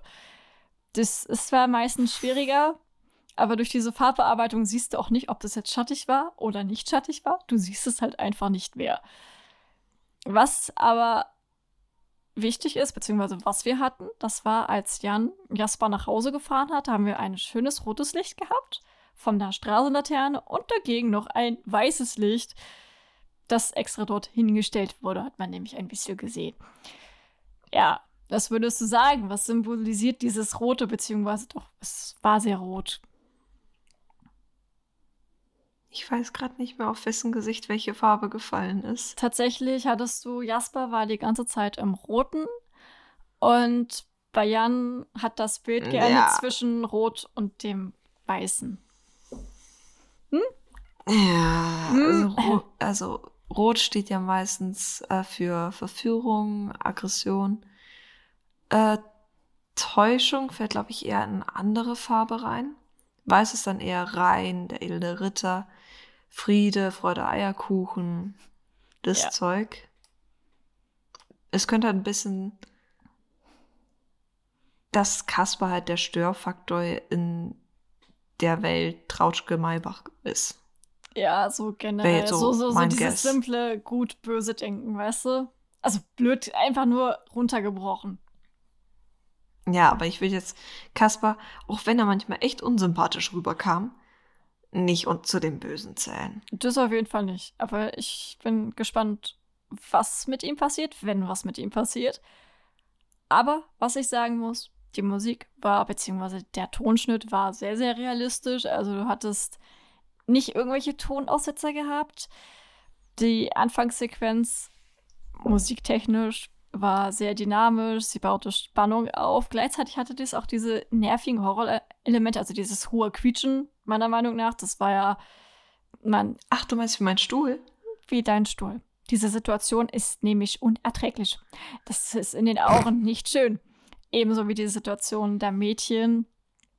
Und dieser Spannungsaufbau symbolisiert halt dahingehend eben der Einsatz unseres Teams und des SEKs. Ja, die Musik wird dann sehr emotional und traurig, als Moritz die Leiche findet. Und was ich tatsächlich sagen muss, ich mochte dieses Gewitter. Oh mein Gott, als Moritz die Nachbarin befragt hat. Ja. Ich weiß nicht, das hat erstmal dieses, diese ganze Bedrohlichkeit gehabt und es hat die Szene auch einfach Oh aufgewertet. mein Gott. Ich fand das so geil. Ich so, ich möchte mehr Gewitter haben. Junge, du, hat, du hattest so viel Foreshadowing in der Folge. Ja. Das fällt mir gerade alles erst Ja. auf. Ich habe so gerade diese Erleuchtung. ja, das ist so krass, wie viel. Ja, Wortwörtlich. äh, ja. und äh, man muss Ich dazu meine, wenn du sagen. mal schaust. ja, Nein, ich, ich muss jetzt ganz kurz Pech gehabt. Moritz kommt hin. Der Himmel ist bewölkt. Hm. Der Fall ist unklar. Man weiß nicht, was los ist. Sie öffnet die Tür. Und nach und nach, sie mit den nassen Haaren, eigentlich gerade aus der Dusche, ähm, der cleane trocknet deutsche diese Burger und so. Die, ja, und trocknet diese und nach und nach klärt sich halt alles auf und man sieht draußen diesen verdammten grauen Wagen. Mhm. Junge, mehr Foreshadowing geht ja gar nicht. Ja, das ist halt. Hat ja nur noch gefehlt, dass sie irgendwo draufschreiben bei diesem du bist Van. Mörderin. Und Bru Nein, und Bruckmann. Ja. Der hat mal so eine komplett Vorstellung gehabt. Ja. Ach, das kommt noch bei Charakteren, aber ich. Ja. Ne. Ja, ja. Auf jeden Fall haben wir noch mal ein wunderschönes, also wunderschönes. Wow, ich sollte noch mal den Satz neu anfangen. Mein Gehirn war gerade so, hey, Ja, versuch's mal. mache ich auch. Ja, tatsächlich haben wir eine reduzierte Verwendung von Musik. Also wir haben viele Situationen, wo tatsächlich nichts weiter zu hören ist, außer die Atmo und eben den Text beziehungsweise die Sprache, was ich sehr, sehr cool fand, meiner Meinung nach. Aber als wir dann mit Rossi, Jan und Moritz dann bei der Leiche waren, hat sich nach einer gewissen Zeit dann wieder die Musik langsam aufgebaut. Vor allem, als es dann um das Wort Hinrichtung ging. Fand ich sehr interessant. Generell waren es sehr bedrohliche, tiefe Töne. Also es war die ganze Zeit, auch bei der gewissen Nachbarin, dass etwas sehr im Argen gelegen hat. Ähm, aber auch bei dem Gespräch zwischen Ina, Jan, Leni und Kaspar war das auch sehr, sehr bedrohlich. Diese tiefen Töne, die man tatsächlich fühlen konnte, beziehungsweise spüren konnte. Aber sie war auch irgendwie auch gleichzeitig unaufgeregt. Ja. Und kommen dann mal zu den drei gewissen Songs, die verwendet wurden. Es wollte. Wieso grinst du schon wieder so komisch? Ach du. Nee, die Songs waren sehr, sehr geil verwendet, meiner Meinung nach. Ich weiß, aber du hast gerade eben so dämlich geguckt, wie damals bei Direkt ins Herz bei Oh Daddy. Oh nein. Zum Glück haben wir sowas nicht. Oh Gott, oh Daddy, hör mir Oh ja, bloß auf. Dank. Bitte hör mir bloß auf. Ja. Wir haben tatsächlich einen sehr blumigen Song. Das, äh, das Blumenthema wird ja auch überhaupt nicht in der Folge aufgegriffen. Nein. Denn wir haben das Lied Flowers von Miley Cyrus. naja, wie ein gewisses Kuscheltier, das kleine Blume heißt, von Anna. Und Lotte hatte ein T-Shirt an mit Blumen, Unterschrift Flowers drauf. Als sie mit ihr ins Bett gegangen ist. Mhm. Fand ich so geil.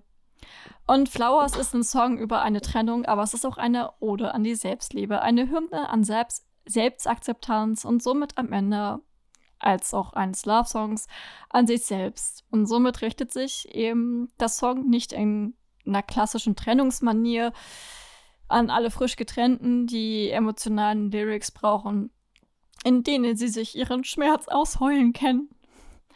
Vielmehr richtet sich Flowers an uns alle, ob frisch getrennt oder happy verpaart, glücklich als Single, als Single Pringle oder mit der Beziehung am Struggle. Ja? Mal ganz ehrlich, Flowers ist so das Lied, was du hörst, wenn du mit einer Champagnerflasche nackert durch die Wohnung tanzt. Ja. Es ist einfach geil. Ja. Denn Selbstliebe oder und Selbstakzeptanz gehen uns alle etwas an. Fand ich sehr, sehr geil. Und dann kommt so Yeah Blues. Das Lied von den Beatles. Das hören Jan und Kaspar im Auto. Das Thema Mhm. richtet sich an Einsamkeit und Verzweiflung und erforscht die suizidalen Gedanken. Hm, Ich so, Kein Foreshadowing. Nein, gar nicht. Die Texte sind aus der Perspektive einer Person, die sich völlig alleine fühlt und den Tod als, ein, als seinen einzigen Ausweg nimmt. Und ich lasse euch damit alleine, denn es ist schon sehr krass. Und dann kam noch das Lied Say My Name von Destiny Child. Dies handelt von einer Beziehung in einer schwierigen Zeit. Die Erzählerin stellt die Motive ihres Partners in Frage und fragt sich, warum er plötzlich sein Verhalten ihr gegenüber geändert hat. Sie hat den Verdacht, dass er sich mit einer anderen Frau trifft und bittet ihn, seine Liebe zu ihr zu beweisen, indem er ihr ihren Namen sagt. Hupsi. Und dann haben wir noch den Song Suspects von Olafur Arnolds. Und ja, was ich sehr interessant war, ich musste noch mal eine Sache vom letzten Podcast aufholen. Ich weiß nicht, in diesem Blog von Susan sind hier auch die unaufgeräumten Fallwände aufgefallen. Dass die Bilder kreuz und Die quer. ge- umgewarten wurde, was? Diese Bilder halt, ähm, die Fallwände, also halt, wo die ganzen Bilder mal Mhm. dranhängen, dass die kreuz und quer hängen. Mein innerer Monk. Ja, wenn so ein bisschen Chaos ist. Oh, ich, Ja, dein Monk, der ist ja eh ausgewachsen. ja, der ist sehr groß. Ja. Und wie ich das ja auch schon gesagt habe, als Jan und Leni sich begrüßt haben, ich weiß nicht, Ina stand da so wie pickdoof daneben. Also ich weiß nicht warum. Es war einfach so eine unwohle Situation. Ja. Was auch sehr interessant ist, Ina fragt ja Jan, ob er Kaspar durchgecheckt hat. Naja, Ina hat es mit ihren eigenen Dates, Affären bzw. Freunden ebenfalls gemacht. Das ist so ein kleiner Insider, weißt du, weil Ina genau dasselbe macht. Ach so. Das wollte ich. Ähm, bevor wir. Ja? Also, bist, hast du fertig? Ich bin fertig. Gut, dann mach mal jetzt noch mal kurz äh, Plot, Storyline, Symbolik, falls du noch was dabei hast. Ich habe ja noch das, ist das kleine Zitat, was bei mir so das Herz zum Erleuchten gebracht hat. Ähm, ich gehe ganz kurz Und danach durch. Charaktere? Und danach Charaktere. Und Rata, rata, Drehbuch rata. und so. Ja. Was ich Ja. sehr interessant finde, beziehungsweise schön fand, war halt auch eben, dass Ina Spenden sucht. Geld für den weißen Raum. Mhm. Und ich hoffe, dass es weitergeht. Ja. Und sie geht beim Thai wieder essen. es ist sogar endlich greifen sie die Sachen wieder auf. Ja, das ist so krass. Ich fand das so, so geil. Aber das Witzige ist ja, dass bei, mit dem, äh, beim Thai ist sie nur mit Alexander, also mit Vince hin, Mhm. der, den sie als Freund sieht. Ja. Sonst bei allen anderen war das immer Nicht. was Geschäftliches. Ja, das ist so krass. Ja. Was sehr interessant ist, Kaspar ist ein bösen Apfel. Ähm, ein bösen Apfel. Also dieses typische Klischee, Mhm. Typ beißt von Apfel ab. Dieses typische Klischee böse. Kennst du das nicht? Nein, ich wollte gerade fragen, äh, bei Adam und Eva war es doch die Frau, die uns. Nee, aber das ist sehr oft, dass tatsächlich die Bösen von einem Apfel abbeißen. Das ist, ich weiß nicht warum, das ist bei sehr vielen Bösewichten so im Film und Serien. Ich dachte, die streicheln eine Katze. Nee, das nicht. Also kann sein, dass sie es machen, aber nee, Apfel. Ich weiß auch nicht warum. Okay. Und dann noch sehr geilen Props an die äh, Ausstattung. Kasper steht tatsächlich hinter einem Bild mit einem Wirbelsturm. Mein erster Gedanke, ich habe das dreimal gesehen, wie ich schon eben sagte. Und ich bin so, entweder, also das kann nicht zufällig sein, dass dieses Bild da hängt. Also, meiner Meinung nach. Irgendwas hat es garantiert zu sagen. Ja. Und ich würde mal sagen, Hast du schon eine Idee? Ja, ich, ich weiß nicht, entweder er rest, also er wirbelt auf jeden Fall sehr, sehr, sehr viel auf in dieser ganzen Ja, Konstruktion. das stimmt. Also, ob er jetzt alles niederreißt, I don't know. Aber es wird auf jeden Fall sehr interessant werden, weil dieses Bild hängt da nicht ohne Grund. Das kann mir niemand sagen, dass das nicht ohne Grund da hängt. Ist so wie die ganzen Flowers. Ähm, standen auch überhaupt keine Blumen in dieser Wohnung oder so. Ähm, Nein, garantiert nicht. Nee. Ja, ich bin dann durch so mit Symbolik. Jetzt darfst du deine Sache endlich sagen, nachdem ich Ja, 100 Jahre gebraucht habe. ich weiß, du brauchst ja eh gefühlt immer eine halbe Ewigkeit. So, ich denke mir so, ja, ich rate mein Ding in einer Viertelstunde weg, dann kommst du mit deiner Dreiviertelstunde fast. Nee, ich hab dich ganz doll lieb, weißt du? Irgendwer muss es ja machen. Ey, ich kann auch die Zeit füllen, wenn ich will. ja, das kannst Wenn ich du. mal wieder Zeit habe. Deswegen kommt jetzt auch der Fakt. Moritz, als sie eben dann das Problem mit Schwanhäuser haben, den sie nicht zwingend einbuchten können, sitzt auf dem Tisch und zitiert tatsächlich ein Lied. Ich kann gar nicht so viel.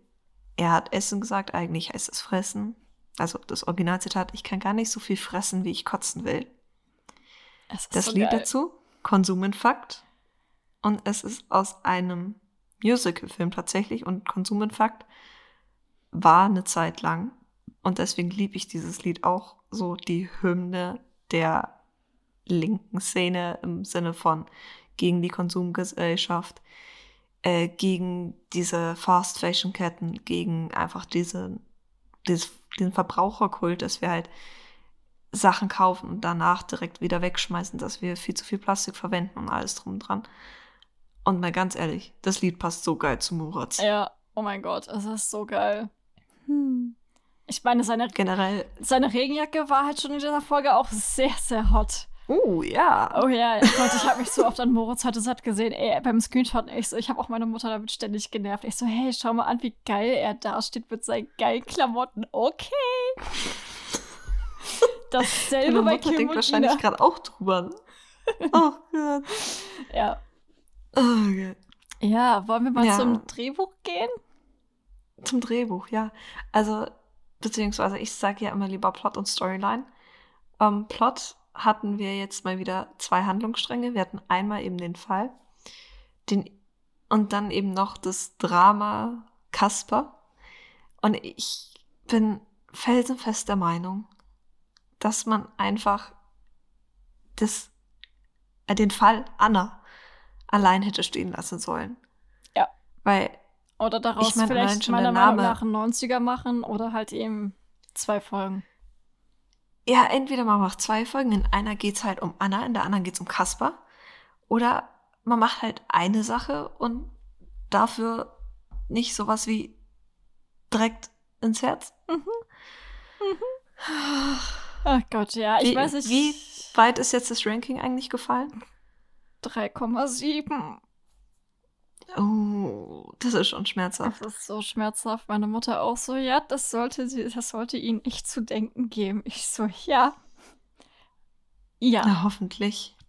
Ja, ich weiß nicht, irgendwie fand ich die Handlung jetzt von Anna irgendwie so unfertig. Also ja, es ist halt das Staffelfinale und ja, es endet irgendwie mit einem Cliffhanger. Sie haben einen Bösen, aber mal ganz ehrlich.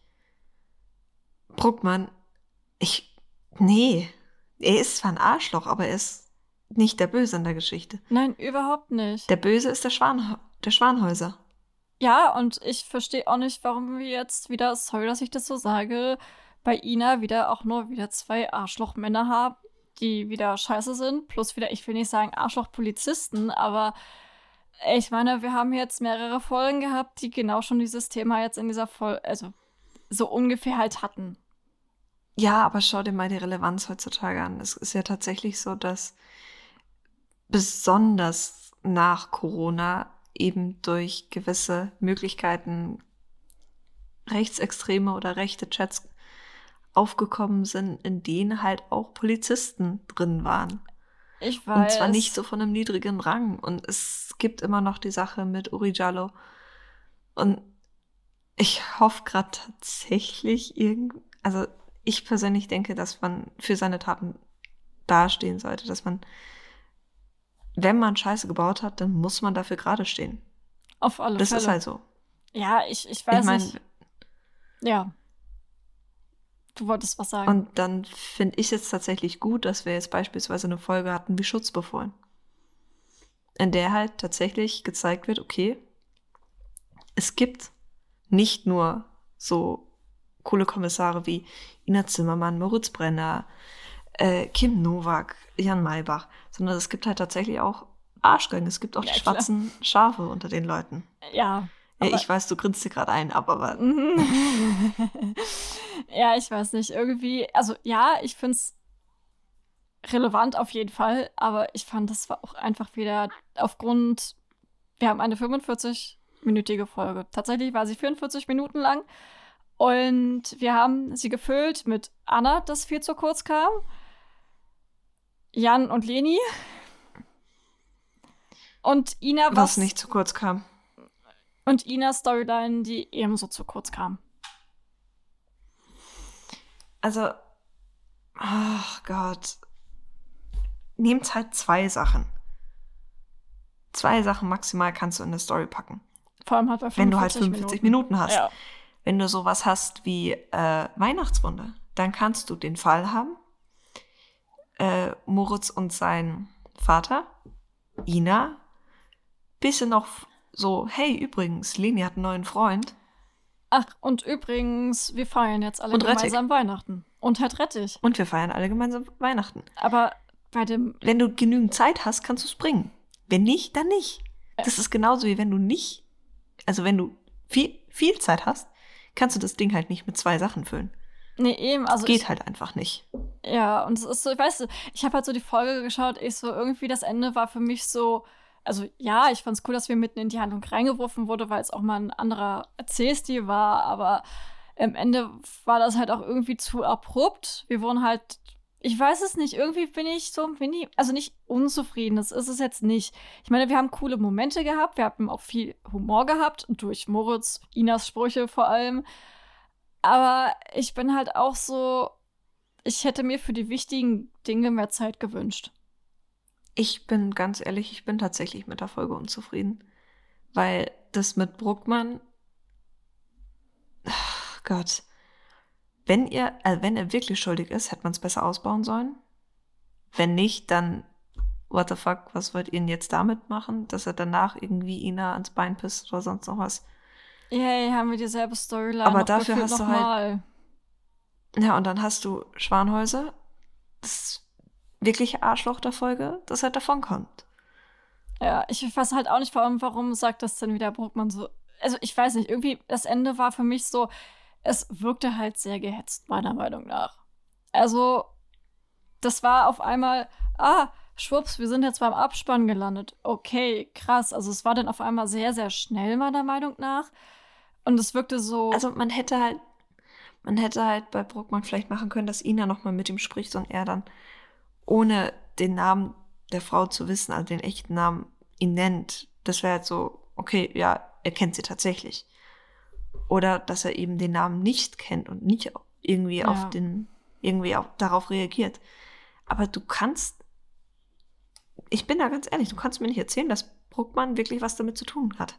Also, ich ganz ehrlich auch nicht. Ich weiß, es war auch irgendwie so aus der, also, sorry, so aus der Luft gegriffen, meiner Meinung nach, wie, hey, komm, ja, jetzt haben wir gerade Schwanhäuser, den sie meiner Meinung nach eigentlich als den perfekten Bösewicht hätten machen können, Das ist der perfekte Bösewicht. aber am Ende, ja, war dann halt es auf einmal dann halt tatsächlich wieder der da. Realität. Also, so, Ja, das.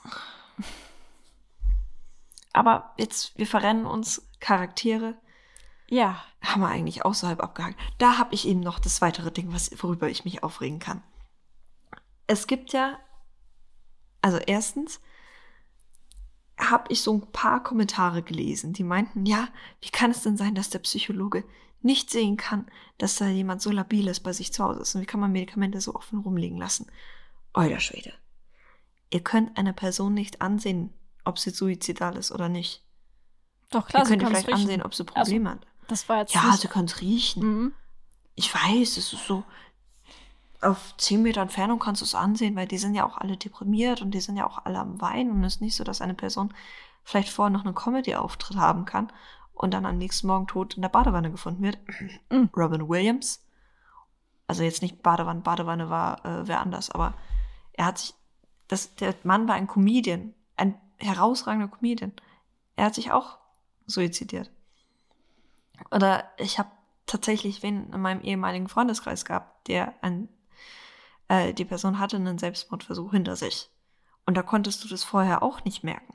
Du siehst es nicht, selbst wenn du darauf, äh, dafür ausgebildet ist. Ich habe äh, mit meiner Psychotherapeutin da auch tatsächlich mal drüber gesprochen gehabt, nachdem das eben passiert ist. Äh, und sie meinte, sie selbst kann es bei ihren Patienten meist nicht sehen. Also, fall, wenn sowas passiert, dann kann sie mit ziemlicher Wahrscheinlichkeit vorher nicht sagen, dass es kommt. Weil es einfach unmöglich ist, weil die Menschen so in der Lage sind, es zu verstecken.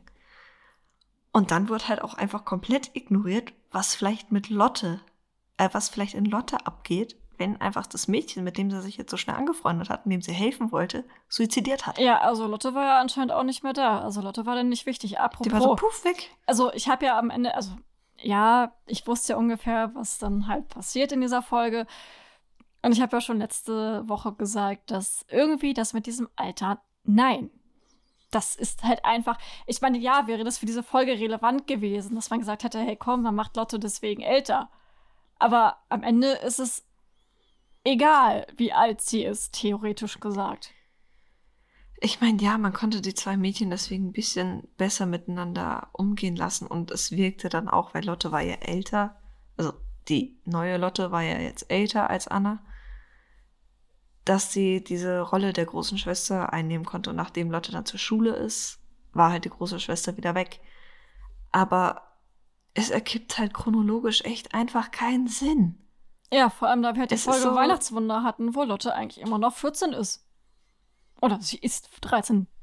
12, 13. Punkt aus Ende. Und dann kommt, kommen jetzt diese Folgen an, wo ich mir so denke, warum ist sie jetzt 16? Und nein, das ergibt keinen Sinn. Und nein, das kann man auch nicht verteidigen, weil Lotte war erstens nicht da. Lotte wa- hat auch keine Reaktion gezeigt dazu, obwohl ich mir so denke, genau das hätte ich interessant gefunden und hätte ich schön gefunden. Aber nein, das haben wir tatsächlich auch nicht bekommen. Und ich bin irgendwie so, weiß ich nicht, mich macht das irgendwie traurig, obwohl wir schöne es Momente ist halt hatten. schon wieder so Poten es ist schon wieder Potenzial, was halt nicht wahrgenommen wurde. Ja, es, es wird halt verschenkt, wo wir halt dagegen zum Beispiel halt Kim und Ina haben, die sich ohne Worte verstehen. Das wäre so geil. Am Anfang. Mhm. Kim und Ina, Ja. Ina und Moritz. Oh mein Gott. Das war ja auch so brillant. Moritz Ja. freut sich schon ein Loch ins Knie. Ja. Er kann zuschauen, wie Jan den neuen äh, Freund se seiner Ex durchleuchtet. Nein, er darf noch mal zur Nachbarin fahren. Ich wette mit dir, der hat sich auch.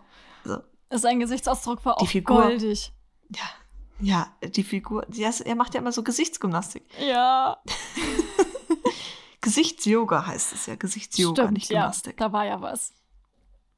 Jetzt habe ich den Faden verloren. Ich weiß nicht mal, was ich sagen wollte. Das weiß ich auch nicht. Ja, Ina und Jan Oh. waren tatsächlich irgendwie freundschaftlich näher. Auf jeden Fall waren das ein paar nähere Momente, als die wir in, am Anfang der Staffel hatten, was ich auch sehr interessant fand. Aber ich sag mal so, es ist immer noch sehr kollegial. Also, obwohl sie sich oft angeschaut haben und mein Gehirn war so, ich weiß, es ist Potenzial für eine gewisse Sache, aber nein. Die haben sich einfach nur unterhalten. Also, Kim und Moritz, ja, weil die sind echt knuffig zusammen und allein schon das Gestichel Ja. ist einfach Gold wert. Aber das reicht dann auch. Dann braucht er nicht noch eine zweite Beziehung in dem Team. Man braucht eigentlich Ich meine, generell ja, es gibt keine. sehr. f- also, man bräuchte generell keine, aber Kim und Moritz. da können wir uns jetzt streiten. Aber Kim und Moritz sind halt einfach zusammen wirklich knuffig, weil du hattest halt letzte Staffel ja alles relativ Moritz fokussiert und Kim war eher so nur als Love Interest dabei. Und jetzt war er halt die ganze Staffel über die Mhm. Love Interest. Ach, das ist, das das ist schon geil. Ich finde das mega cool, wie sie es abgewechselt haben. Ja, und was, was, was wollte ich noch sagen? Ach so, ja, äh, Jan und Kim. Ich weiß nicht warum. Ich fand's, also ich weiß, ich weiß nicht, warum die so krass über private Dinge sprechen. Also ich meine, okay, ja, aber irgendwie, das war schon immer so zwischen den beiden. Ich war so, okay, aber Ja, Mai, aber Kim ist halt ein sehr offener Mensch. Ja, Da- Kim mit ist ihr reden super. ja ganz viele Leute. Kim ist einfach was ich halt- super. Ja, was ich halt eher. Oh, das ist jetzt wieder so eine Sache, wo ich nicht weiß, ob ich sie sagen kann. oder Sag's nicht. Halt einfach. so, Dann werden wir halt getötet, aber es macht nichts. als Jan Kim abgelöst hat. Mhm. Und Kim auch mal, "Nö, ich bin gar nicht müde. So, das typische Genuschel, wenn man halt doch eigentlich einfach nur ins Bett fallen möchte. Mhm. Ist halt sein Blick halt einmal über ihren Körper gewandert, wo ich mir auch so denke, musste das jetzt sein? Mhm. Was soll, was war jetzt der Sinn dahinter? Und ich habe mich ja eh so fokussiert auf Mikroausdrücke und sowas, was, ey, wenn du bei Melanie Mhm. oder bei ähm, Johannes aufs Gesicht schaust, merkst du einfach, dass sie vom Theater herkommen, weil sie diese Mikroausdrücke so in Makroausdrücke hätten umwandeln müssen fürs Theater eben, dass sie Mhm. sie jetzt immer noch beibehalten haben. Ja, es ist so geil. Bei, bei Amy ist es jetzt nicht so fun, bei ihr spricht immer eher der ganze Körper. Aber es sind halt so Sachen, die, es macht es so geil zu, zuzuschauen. Ein- Ein anderer Schauspieler, der das gemeistert hat, ist halt Anthony Hopkins. Und das ist einfach so eine so, Legende. Ja, man muss halt auch einfach sagen, ey, Melanie, Ina in dieser Folge war, ey, oh mein Gott. Sehr geil. Mhm. Ich, ich liebe es auch einfach immer, wie sie, ich sag mal so, die Männer einfach so krass in Schach hält. Einfach, wie sie genauso arschig sein kann, wie sie uns einfach zurückschlägt. Und ich bin so, ja, ja, mach weiter, hau, hau weiter rein. Und alleine auch so, ja, sie musste tatsächlich bei Arschloch äh, ähm, Schwanhäuser tatsächlich darum kämpfen, weil du hast ja den Schwanhäuser gesehen, wie er einmal schön in ihrem verdammten Stuhl Mhm. gesessen hat, so richtig lässig, so, ach, ich bin jetzt hier. Der hat im Sessel geflätzt. So heißt Ja, und dann halt dagegen Ina, die halt sich wirklich anstrengen musste, gerade zu sitzen. Das fand ich sehr, sehr geil. Aber auch ihre Gesichtsausdrücke. Oh mein Gott, es war so, so geil. Auch generell ihre Vernehmung. Ich meine, Obwohl, man muss dazu sagen, was ich auch irgendwie schade fand, dass Ina erstens nicht rausgekommen ist, Kim auch irgendwie die ganze Zeit nur observiert hat. Mhm. Das sind so Sachen, die mich irgendwie genervt haben. Und ich war so, ja, Kim war mal am Anfang dabei, aber irgendwie fand ich, ich hätte das schöner gefunden, wenn das doch ein bisschen mehr, Mehr Team. mehr ein Team gewesen wäre, wirklich. Weil so hatte jeder so seine eigene Sache, ja, sehr cool, aber auch irgendwie nicht cool. Ne? Aber mal ganz kurz wegen deinem Spruch von Ina und die, die, äh, die den Arschgeigenmännern zeigt, wo sie hingehören. Du kriegst echt, glaube ich, von mir ein T-Shirt, wo so drauf steht, kann Spuren von Feminismus enthalten. Das ist sehr geil. Ja, möchte ich. Das ist schon mal was, worauf du dich freuen kannst, wenn du nach München kommst. Ja! Worauf ihr euch freuen könnt, sind unsere Themen. Weil diesmal haben wir mal wieder drei Stück mitgebracht. Ja, wir schauen nicht auf die Zeit. Nein, die ignorieren wir jetzt ganz einfach. Ja. Also. Alle Menschen, die sich so gehofft haben, ja, hoffentlich ist es wieder eineinhalb Stunden. Und danach kann ich das und das machen. Nein, ihr könnt jetzt mit uns kochen, Wäsche aufhängen, was auch immer ihr gerade macht. Ja, es ist sehr schön. Ja, so, was so sollte ich die Stimmung runterziehen? Du fängst an, dann komme ich und danach kommst du noch mal mit deinem Thema fürs Lachen. Hoffe ich mal. Ja, es ist ganz Blöde. Sprüche kommen von mir. Ja, also ich durfte mich um das wunderschöne Thema posttraumatische Belastungsstörung kümmern. Und ich habe dir auch schon den Link geschickt. PTBS. Wow, wow. Ja, und ich habe dir ja auch schön den Link geschickt. Ich muss sagen, die PDF fand ich wirklich super gemacht. Ich weiß nicht, ob du dir die Ich muss angeguckt hast. tatsächlich essen. Ich, ich möchte es wirklich machen. Ich, du hast sie mir halt gestern geschickt, als ich Hm. im Auto war. Und danach war es ja noch ein bisschen die Oma bespaßen, bis Mitternacht. Dann kam ich um eins circa hoch und dann konnte ich anfangen zu schreiben und da war ich so, Ja, nee, ich okay. lese mir das jetzt nicht noch durch, weil du es ja jetzt zusammen, fast, fast es ja jetzt zusammen Festes, Deutsch sprechen. festes, ja. Ich fand das irgendwie tatsächlich sehr, sehr schön gemacht. Also zum Anfang erstmal, was ist überhaupt ein Trauma? Also, um mal leichter anzufangen. Und ja, wir beziehen uns dann hier am Ende auch auf Kinder, weil, because es handelt sich bei Anna um ein Kind beziehungsweise eine Jugendliche und wie man dann halt am Ende damit umgeht, hat man so einen kleinen Leitfaden bekommen. Ich muss sagen, ich war echt stolz darauf, dass ich das gefunden habe, weil ich war so, ich hatte mir noch was anderes durchgelesen, das war so, nee, und das hat auch zu lange geladen. ja, aber was ist ein Trauma? Also manche Situationen sind so belastend, dass man sich völlig hilflos fühlt. Das kann zum Beispiel ein Unfall sein, den man selbst erlebt oder beobachtet hat, eine Naturkatastrophe oder ein gewalttätiger Übergriff, den man selbst erfährt. Eine so furchtbare Situation überfordert den Körper. Der Körper fährt dann auf einen Notzustand herunter, um in der Situation zu funktionieren oder auch eben zu überleben. Erst wenn alles vorbei ist, kann man das Erlebte verarbeiten. Oft realisiert man erst dann, was eigentlich geschehen ist.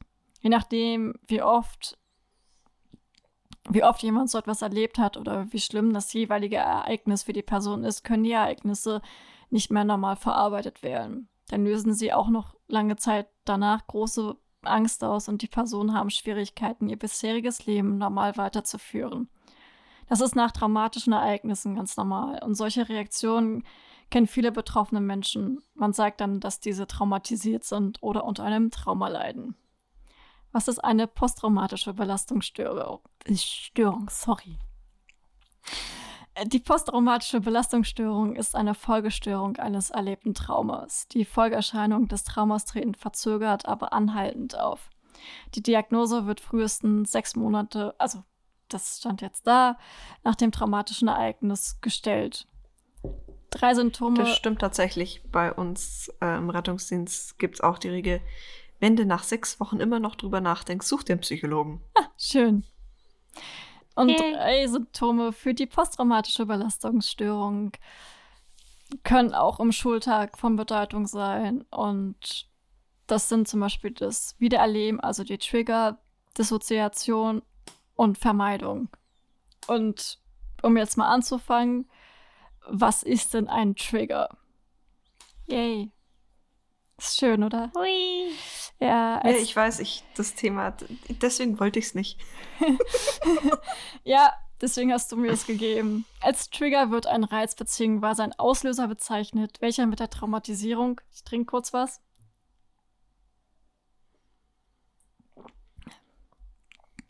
Wow, erstmal den Platz finden, wo ich mein Glas hinstelle.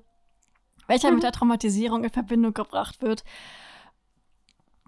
und als lebensbedrohlich etikettiert wurde. Ein traumatisiertes Kind kann so zum Beispiel durch einen Probealarm oder eine Polizeisirene an das traumatische Ereignis erinnert werden und ängstlich zusammenzucken. Trigger können aber auch durch weniger eindeutige Wahrnehmung ausgelöst werden. Das Malen mit roter Farbe kann ermordete Menschen erinnern, ein Parfum an einen Paniker. Naja, es gibt verschiedene Trigger und jeder von uns hat, denke ich mal, welche. Es ist nicht nur das Ding, ja, da hat jetzt jemand dir die Vorfahrt genommen, deswegen raste ich jetzt aus. Mhm. Ja, und da es sich hier um Kinder handelt, habe ich mal so ein paar Sachen zusammengefasst, was wichtig ist für Kinder und beziehungsweise wie man damit umgeht. Weil wir haben ja Anna, die nach der Flucht darunter leidet.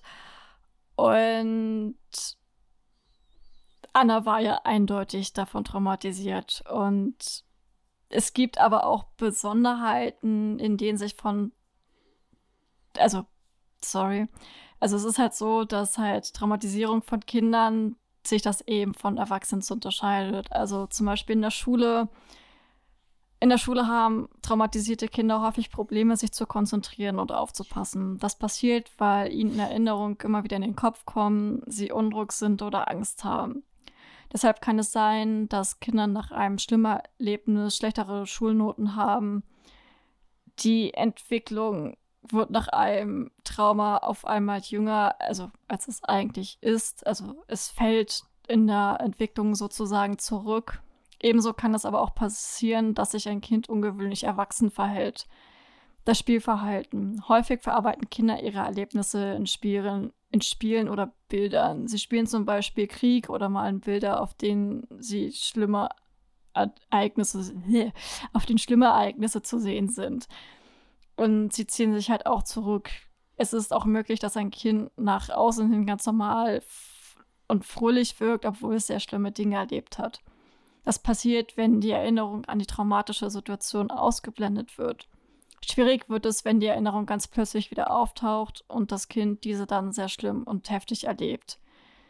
Ja, in der Zukunft haben Jugendliche, die ein Trauma erlebt haben, häufig eine negative Sicht auf die Zukunft. Sie sind hoffnungslos und manchmal überfordert mit Plänen für ihre Zukunft selbst. All diese Reaktionen sind nach einem traumatischen Ereignis ganz normal. Vielen Kindern und Jugendlichen, die eine posttraumatische Belastungsstörung haben, geht es genauso. Wann treten solche Symptome auf? Bei, Personen, die ein Trauma erlebt haben, konnte das Gehirn das Erlebte nicht gut verarbeiten. Dadurch wirkt das Gehirn wirft das Gehirn verschiedene einzelne Erinnerungen an das Trauma durcheinander. Es verknüpft kleine Erinnerungen mit Gefühlen oder Gedanken, die eigentlich gar nicht so zusammengehören. So kann es passieren, dass irgendwelche Dinge, Gegenstände, Geräusche, Gerüche, körperliche Zustände wie Hunger, Durst, Schlafmangel, die eben auch bei dem Trauma da waren, auch heute noch mit negativen Gefühlen wie Angst, Anspannung verknüpft sind. Betroffene Personen fühlen sich dann in schlimmen Situationen zurückversetzt und können den Bezug zur Realität verlieren. Und was kann man dagegen tun? Psychotherapie? Ja.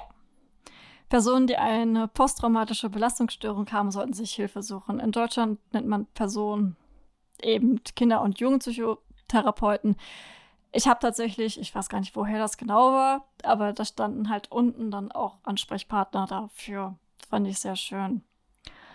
Und diese Methoden sind sehr erfolgreich und sie verbessern die Symptome was man natürlich auch machen kann, ist niederschwellig helfen, also unabhängig davon, ob sich eine volle Traumastörung zeigt, hilft es sich der persönlichen Auslöser bewusst zu werden. Also dass bei Traumatisierung durch Erlebnisse auf einer Flucht kann es daher schon hilf hilfreich sein, wenn betroffene Kinder genügend zu essen, trinken und ausreichend Schlaf bekommen. Aber auch eine Schlafhygiene für Kinder ist wichtig. Es gibt eine Reihe von Möglichkeiten, Tipps, die durch die Ein- und Durchschlafmethoden bei Kindern verbessert werden können. Regelmäßiges Schlafen, also achten Sie darauf, dass es feste zu Bett, feste zu Bettgehzeiten und Aufwachzeiten gibt. Auch ein geregelter Tagesablauf und viel frische Luft sind gut für einen gesunden Schlaf. Es sollte Einschlafrituale geben, also Konstanz, also zum Beispiel wie gute Nachtgeschichten, Musik hören, baden, vorlesen, lesen. Können die Hm. Schlafbereitschaft der Kinder fördern und den Körper auf das Schlafen vorbereiten. Auch wenn ihr Kind nicht schlafen kann, sollten sie nachts nicht mit ihm spielen. Die Nacht ist sie nur zum Schlafen da. Das Bett ist ein Ort, wo man sich zum Schlafen hinlegt und nicht zum Spielen. Und achten Sie darauf, dass es nur zum Schlafen genutzt wird und für Kinder die direkte Verbindung vom Bett und Schlafen lernen können. Tagsüber sollten sich die Kinder nicht in ihrem Bett aufhalten. Yay! Ja. Schön. Äh, Möchtest du Na, dein Thema vorstellen? Oder ich würde halt noch kurz was anfügen, weil ich meine, die hat es ja schon sicher gesagt. Ich weiß nicht, ob ich es im Podcast mal erwähnt hatte. Ich hatte ja eine ganze Zeit lang tatsächlich auch mit PTBS zu kämpfen. Und das war gerade eben so wirklich einmal vorgelesen, was halt alles war, Mhm. beziehungsweise was geholfen hat. Und vielleicht habe ich auch deswegen gesagt, ja, nee, das Thema kannst du machen, weil ich bin da ein bisschen parteiisch, könnte Ah, man sagen. Weil minimal? Ja, wenn du dir in manchen Medien anschaust, wie das dargestellt wird, ich könnte die Leute erschlagen. Soko Leipzig hat es dafür aber eigentlich tatsächlich relativ gut hingekriegt. Jetzt zu Ja. meinem Thema. Jetzt zu deinem Thema. Es geht genauso motivierend weiter, würde ich sagen. Denn nachdem du uns ja jetzt so erklärt hast, wie sich beispielsweise eben Flucht auf einen Menschen auswirken kann, würde ich halt jetzt mal so erzählen, was halt bei Kindern generell passiert, die eben fliehen müssen, also die nicht länger in ihrer Heimat bleiben können. Im Jahr, zwei, ja, ich komme mal wieder mit meinen wundervollen Zahlen. Ach, schön. Oh Im Gott, Jahr- das wird richtig motivierend jetzt. Yay! Genießt Das geht tatsächlich. Das, das Ende ist etwas aufhaltend, Ach so, aufheiternd. etwas. Im Jahr 2022 wurden insgesamt 81.232 Asylanträge von Kindern gestellt. Die meisten, bis hin zu 90 Prozent, kommen mit ihren Eltern oder einem Säugeberechtigten. Das kann eben dann auch ein volljähriges älteres Geschwisterkind sein. Doch eben knapp 10 Prozent nehmen diese Herausforderung alleine auf sich und höchst vielleicht mit einem minderjährigen Geschwisterteil. Was bei uns ja gerade ziemlich bewusst ist, ist eben der russische Angriffskrieg auf die Ukraine. Seit dem 24. Februar, also jetzt genau vor zwei Jahren, ging das Ding los. Herrscht nun also im Herzen Europas Krieg und ich denke, jeder hat so eine Erinnerung vom Beginn des Krieges im Kopf. Ich weiß nicht, fällt dir gerade spontan da das ein?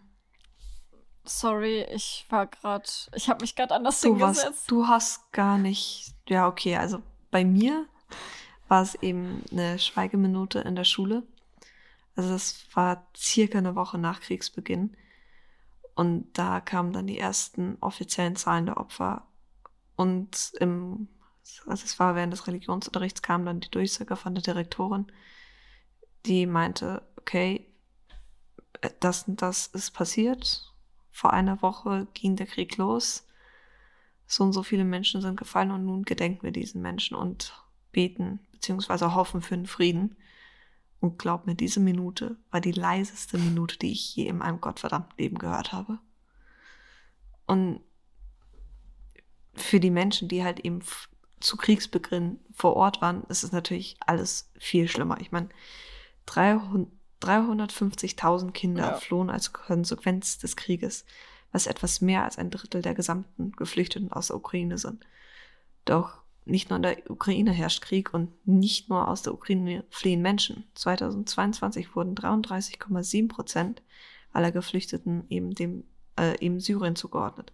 17,7 kamen aus Afghanistan, 8,8 Prozent flohen aus dem Irak und etwa 7, und etwas weniger 7,6 Prozent aus der Türkei. Knapp 4% kamen aus Eritrea.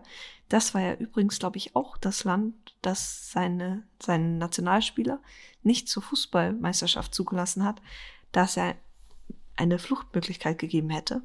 Mm. Und ja, wirklich motivierend. Eher 3% kommen aus Georgien. Haargenau. Also wirklich haargenau. 3% Krass. kommen aus Somalia. Bei 2,3 weiß man es nicht. Vielleicht Sprachbarriere, vielleicht einfach keine Möglichkeit zu kommunizieren oder so traumatisiert, dass sie nicht mehr sprechen können. Und jeweils 2% kommen aus dem Iran und Nordmazedonien. Doch an sich ist es nicht wirklich wichtig, woher eine geflüchtete Person kommt. Was wichtig ist, ist, wie ihr hier geholfen werden kann. Denn wenn wir es schon nicht schaffen, die Ursachen der Probleme irgendwie zu beheben, beziehungsweise Amerika vielleicht sagen, Leutchen, ihr könnt nicht bei jedem Land, das irgendwie Öl hat, einmal anklopfen und sagen, ja, wir bringen euch jetzt mal Freiheit und Demokratie und erschießen den, der sagt, nein, wir wollen euch nicht hier. Ja. Ich habe da eine ganz klare Meinung. Wenn wir das halt nicht schaffen, dann sollten wir es zumindest schaffen, den Kindern, den unschuldigsten Wesen, die es gibt, hier in Deutschland zu helfen. Das heißt, dass eben die Kinder eine Chance kriegen sollen, halbwegs eine normale Kindheit zu haben. Auch wenn die meisten durch eben die Flucht und dieses traumatische Erlebnis mit, also egal ob mit oder ohne Eltern, ihre Kindheit einfach verloren haben. Denn jedem Menschen steht das Recht auf Bildung, Meinungsfreiheit, Selbstverwirklichung, Religionsfreiheit, Unversehrtheit oder einfache Menschenwürde. So unsere wundervollen Grundgesetze zu. Und die sollten halt auch jeder, jeder und jede kriegen können, selbst wenn es keine deutschen Staatsbürger sind. Ja, ich muss gerade schauen, dass ich mich nicht zu arg aufrege. Das Problem, es ist halt schwerer, als man denkt. Manche Kinder kommen nach Deutschland, ohne die Sprache zu sprechen. Oder sie sind komplett allein und verstehen halt einfach nicht, was abgeht. Sie wissen nicht, was sie jetzt mit der deutschen Bürokratie machen sollen. Die überfordert ja mich selbst manchmal. Und ich bin hier geboren, ich sollte das eigentlich alles kennen. Du, deutsche Bürokratie, das ist eine Sache, die niemand Es ist versteht. unglaublich. Oh, Und diese Kinder haben halt niemanden, an den sie sich wenden können. Mit halt der Ausnahme von Menschen, die diese hilflosen Situationen ausnutzen. Denn solche Arschgeigen wie die Werte Magda, ich habe den Originalnamen vergessen, gibt es nämlich tatsächlich. Und sie verwenden nicht nur die Methode, welche Anna erzählt hatte, doch das Prinzip ist eigentlich das, immer das gleiche. Man findet die Kinder in einer Situation, in der sie sich alleingelassen von der Welt fühlen und denen jeder von uns eigentlich seine Eltern anrufen würde. Doch leider haben sie diese meistens nicht mehr bei sich und stattdessen treffen sie dann eben auf die Tatperson. Sie bieten ihnen Hilfe an und tun dies im ersten Moment auch. Also sie helfen ihnen tatsächlich, sie geben ihnen eine Unterkunft, sie helfen vielleicht mit irgendwas Bürokratischem oder sowas und bauen dadurch eben dieses kleine bisschen Vertrauen auf das dazu führt, dass ein extremes Machtgefälle entsteht und eine Abhängigkeit, die nicht mehr durchbrochen werden kann. Und dann beginnt auch meist der nicht so schöne Teil. yay. Denn nicht selten passiert es, dass dadurch junge Kinder, meist Mädchen, Opfer von systemischem, also systematischem sexuellem Missbrauch werden oder die Kinder als Druckmittel gegen die Eltern verwendet werden, um Geld zu erhalten, also typisch Erpressung. Ihnen ist es nicht wichtig, denn den Kindern irgendwie ein sicheres Zuhause zu geben oder ein Umfeld zu schaffen, das wirklich sicher und in denen sie sich geborgen fühlen können. Doch stattdessen sind sie halt auf Profit aus. Sie wollen so viel wie möglich an den Kindern verdienen und sind dafür nicht nur bereit, ihnen die Rechte zu verweigern, sondern ihnen auch aktiv zu schaden. Menschen kommen nach Deutschland mit der Hoffnung, dass es ihnen, dass ihnen hier geholfen wird, dass sie ein neues Leben ohne den Schrecken des Krieges führen können und sich nicht um jede Mahlzeit sorgen zu müssen. Was sie stattdessen finden? Nun ja, Rassisten, die sie auf offener Straße angreifen und ihre Unterkünfte zerstören. Tatpersonen, die ihre hilflose Lage ausnutzen, um so aus ihnen so viel Profit wie möglich zu schlagen und sie nicht als Menschen, sondern als Ware sehen. Und ein System, welches viel zu lange braucht, um sie aufzufangen, um sie auffangen zu können, bevor sie eben den Abgrund erreichen. Aber glücklicherweise Ich habe versprochen, es gibt einen kleinen Lichtblick. Yay, das wurde dann wirklich ziemlich deprimiert, wenn ich mal ehrlich bin. Denn tatsächlich kommt so langsam unser System hinterher. Schulen nehmen die Kinder auf und versuchen ihnen durch die Struktur des Schulalltags wieder etwas Normalität zu geben. Hilfsprogramme, die helfen ihnen dabei, jemanden zu finden, bei dem sie unterkommen können oder wo sie psychologische Hilfe kriegen können, falls sie diese benötigen, beziehungsweise wenn sie diese benötigen. Es gibt unterschiedliche Hilfsorganisationen, darunter eben auch mein Arbeitsgeber, die versuchen bei der Migration, also der Immigration zu helfen. Und das beginnt bereits schon im Kleinen, wie Jugendaktionen, die für alle offen sind. Und es sollte aber einfach schon viel früher anfangen, bei jedem Einzelnen. Und das auch komplett unabhängig davon, wer die Person ist, die die Hilfe benötigt. Man kann helfen, unterstützen, Rat geben oder halt einfach kein Arschloch sein. Das wäre schon mal so ein guter Start, würde ich sagen. Ja, Schloss sein, hm, ganz schlecht. Eben. Ach so. Ich kann jetzt mit Jazzhands anfangen, aber ich bin fertig, ja. oh, wow, krass. Ah, schön. Ja, ich, ich darf noch ein wundervolles Thema bekommen. Und da erstmal was zu finden, naja. Man muss sich doch nur diese ganzen Rom-Com-Komödien anschauen, in denen das thematisiert wird. Ja, aber es ist so, naja, wir haben ja jetzt Leni ist mit Kasper zusammen. Mit ihrem neuen. Und man merkt äh, deutlich, dass Jan mit der Situation. Ein kleines Problemchen hätte. Ah, nur so ganz minimal. Wirklich nur so ganz, so minimal. Ganz klein. So ja. ungefähr so groß wie der Fernsehturm. Ja. Für ihn ist es das Schlimmste überhaupt. Und ich habe auch irgendwie dieses Gefühl, dass er irgendwann wieder versucht, Leni näher zu kommen. Ich weiß nicht warum, aber irgendwie. Mh, mm, er hängt noch sehr an ihr.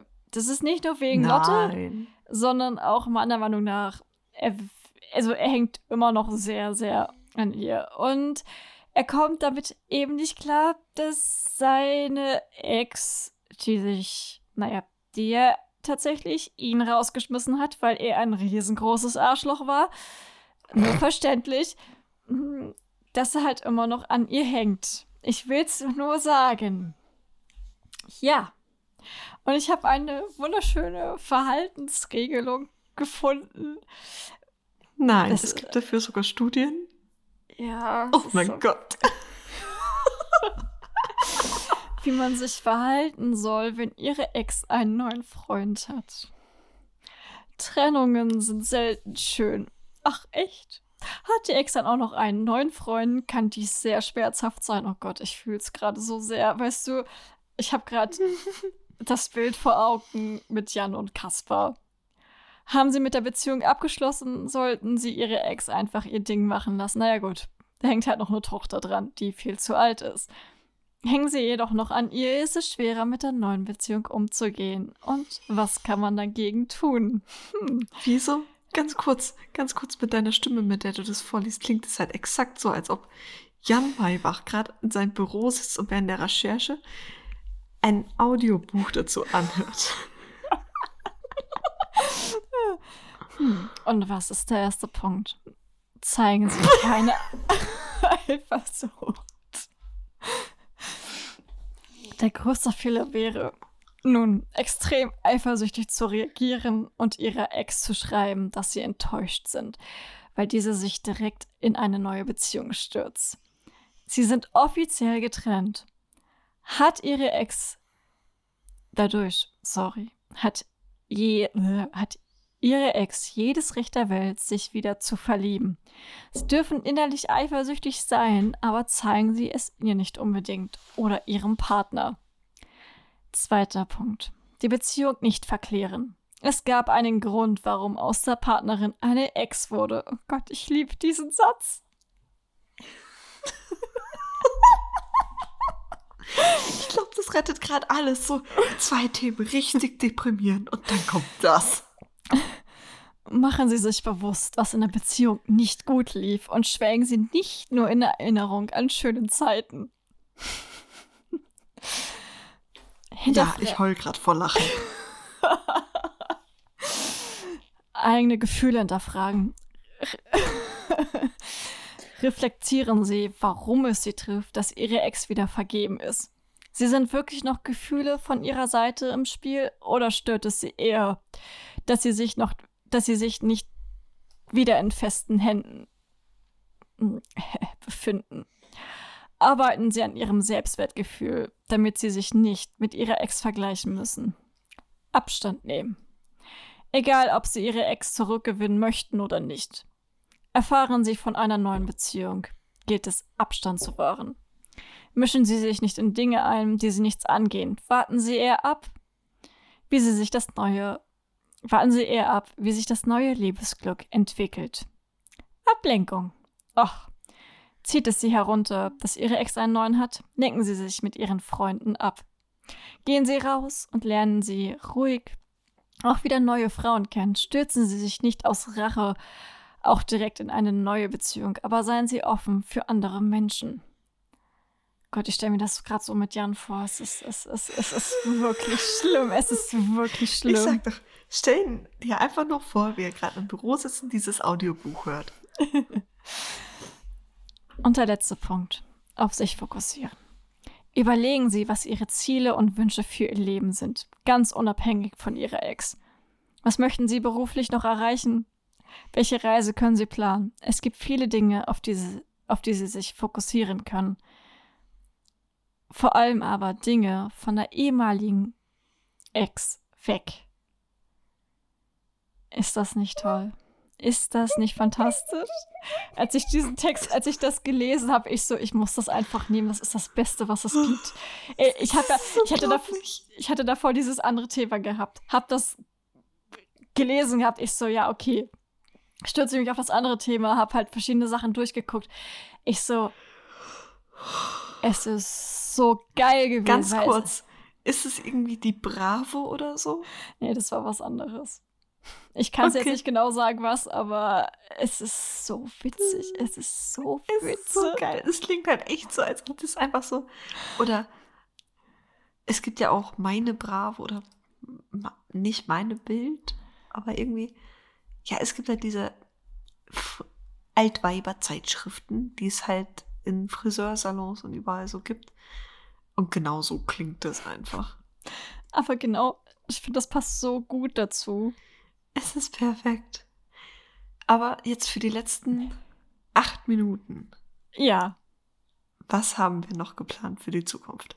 Für die Zukunft? Hm, also erstens, im, im, Herbst hört ihr uns wieder. Garantiert. Das also, steht fest. Naja, ihr hört uns auch noch dazwischen. So ist es jetzt nicht. Ja, natürlich. Denn wir. Oh, ich, ich, ich, wir, oh, ich will es ich will's irgendwie sagen, aber ich will es auch irgendwie nicht sagen, weil ich nicht weiß, wie ich es rüberbringen soll. Äh. Jetzt klotzen wir uns beide blöd an, auch geil. naja, also wir wollen auf jeden Fall noch eine Staffelbesprechung machen. Das heißt, einmal komplett durchbesprechen, was haben wir diese Staffel gesehen, welche Folgen haben uns mehr gefallen, welche weniger. Was haben wir in dieser Staffel über die Charaktere gelernt? Beispielsweise, Leni hatte mal eine Fehlgeburt, ich hatte keine Ahnung davon, du schon. Du weißt aber hm. auch gefühlt irgendwie fast alles. Äh, ja, gut. Alles weiß ich nicht, aber einiges. Also ich glaube, dass, also wenn die halt mit diesen Facts ankommen, die Sachen weiß ich schon, außer sie kommen auf einmal mit neuen an, die ich dann tatsächlich dann auch nicht weiß. Aber ja, dann machen wir nochmal eine Charakterbesprechung für jeden Charakter. Angefangen mit unserer Chefin Ina Zimmermann, weil. Ja es, es geht vor allem darum, was wir uns gewünscht hätten, was wir uns wünschen für sie, was uns gefehlt hat in dieser Folge, äh, Folge, sorry, in dieser Staffel. In dieser Staffel. Und einfach, was wir halt uns ja wünschen, wie wir sie wahrgenommen haben, was gefehlt hat, Aber einfach alles. Was tatsächlich auch reinkommt, ist halt einfach mal so eine Zusammenfassung, was wissen wir schon über diese Figur, was halt bei beispielsweise Ina und Jan relativ viel ist. Äh, ja, ja. Also theoretisch kann Deine ich mal. Begeisterung. Ja, äh, ich kann auf jeden Fall da meinen Lebenslauf auspacken bei Ina, weil Jan ist das, da bin ich halt, ey. Also ja, ich habe tatsächlich angefangen, meine, ich nenne sie Charakteranalyse zu machen, aber ich hing halt, ich habe Staffel 1 paar Folgen, habe jetzt Staffel 6 paar Folgen. Und es ist so unglaublich viel, weil du immer wieder mit neuen Dingern bombardiert wirst und du bekommst da selbst in dieser neuen, in dieser Staffel wieder neue Sachen dazu und du bist so alleine das mit Kasper. Mit Leni. Ja, aber man könnte beispielsweise Emanuela wieder auch mal aufbringen. Ja. Ich weiß nicht. Was hältst du auch davon, mal alte Folgen zu schauen? Oh Gott, das wird technisch nur ein Desaster für mich, aber ja. Wie wäre es, wir bleiben erstmal bei unserem Plan, den wir jetzt schon haben. Ja. Denn auch die Werte Kim und der Werte Moritz und natürlich auch Jan kriegen ihre Folgen. Das heißt, die einmal komplett abgearbeitet und, wenn wir natürlich gar nicht vergessen dürfen, Alexander Benz, Lorenz Rettek und Sabine Rossi. Und Und Holger. jetzt. Und Holger natürlich. Und was kommt denn jetzt und noch? jetzt. Du darfst die Bombe platzen lassen. Welche Ich, Bombe? ich sitze hier schon wie so ein Honigkuchenpferd. du und meinst, dass wir ein noch Interview Knie. planen? Ja, Und ja, wir planen ein Interview und äh, es ist sehr nervig, dass wir warten und wir hoffen, dass es funktioniert. Also wir möchten gerne mit Episodendarstellern oder mit mit Leuten vor der Kamera, mit Leuten hinter der Kamera. Wir haben sogar eine Person explizit schon angefragt. Und an sich klang es jetzt schon halbwegs hoffnungsschimmermäßig, dass es funktionieren könnte. Solange Aber wir warten. mir keinen Strich durch. Wir warten noch. Wir warten noch ein bisschen. Ja, also ich meine, du wolltest nach drei Tagen nochmal nachfragen. Das war. Ja, ich bin aber auch sehr ungeduldig. Ich ja, meine, aber ich, ich meine, ich, ich will es halt, ich möchte einfach, dass geantwortet wird. Und ich habe halt die ganze Zeit im Hinterkopf, hey komm, wir haben die falsche Mail angeschrieben. Das macht es auch nicht besser. Ja, es ist so die Hölle. Ich bin die ganze Zeit so. Hast du die richtig erwischt oder haben wir irgendwas falsch gemacht? Waren wir irgendwie zu aufdringlich? Haben wir. Also, Eigentlich wir nicht. haben ja schon ein bisschen geschleimt.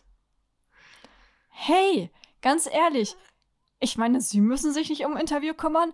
Wir müssen es machen. Ja, das Einzige, was halt wäre, wäre, dass sie garantieren, dass die Menschen einen Internetzugang haben, weil was oder ein halbwegs passables Mikro. Das wollen wir hoffen.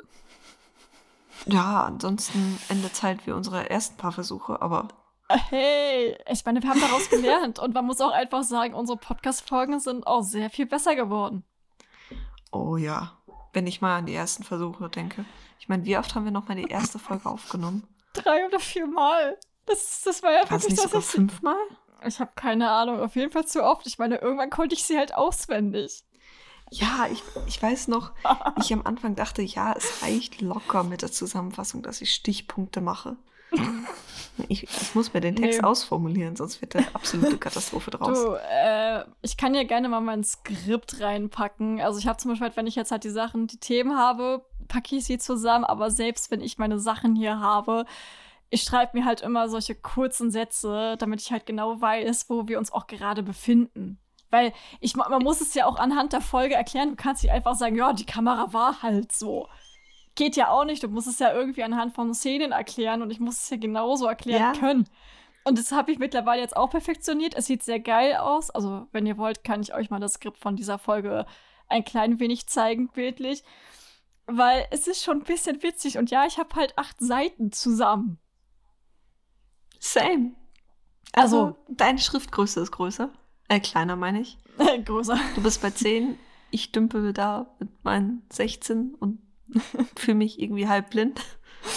Ja, aber es ist, ist schon krass, oder? Jetzt haben wir 24 Folgen durch. Also, den Teil erzähle ich jetzt halt nicht. 23. Mit. Stimmt, 23.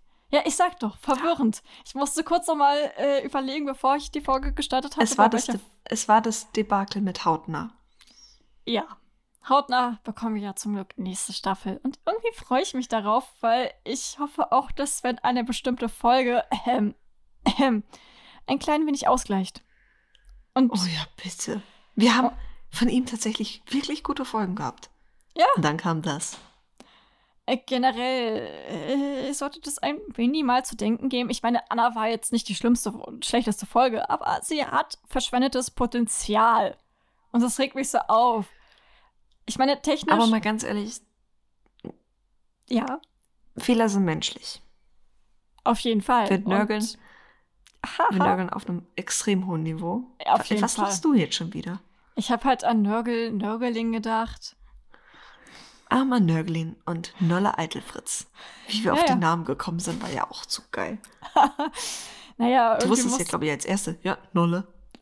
ja, Und Nörgeling auf jeden Fall halt auch, weil wir es ist sehr gerne nörgeln. Das war klar. Aber Und ich du, sag mal Eitelfritz, so- das war auch.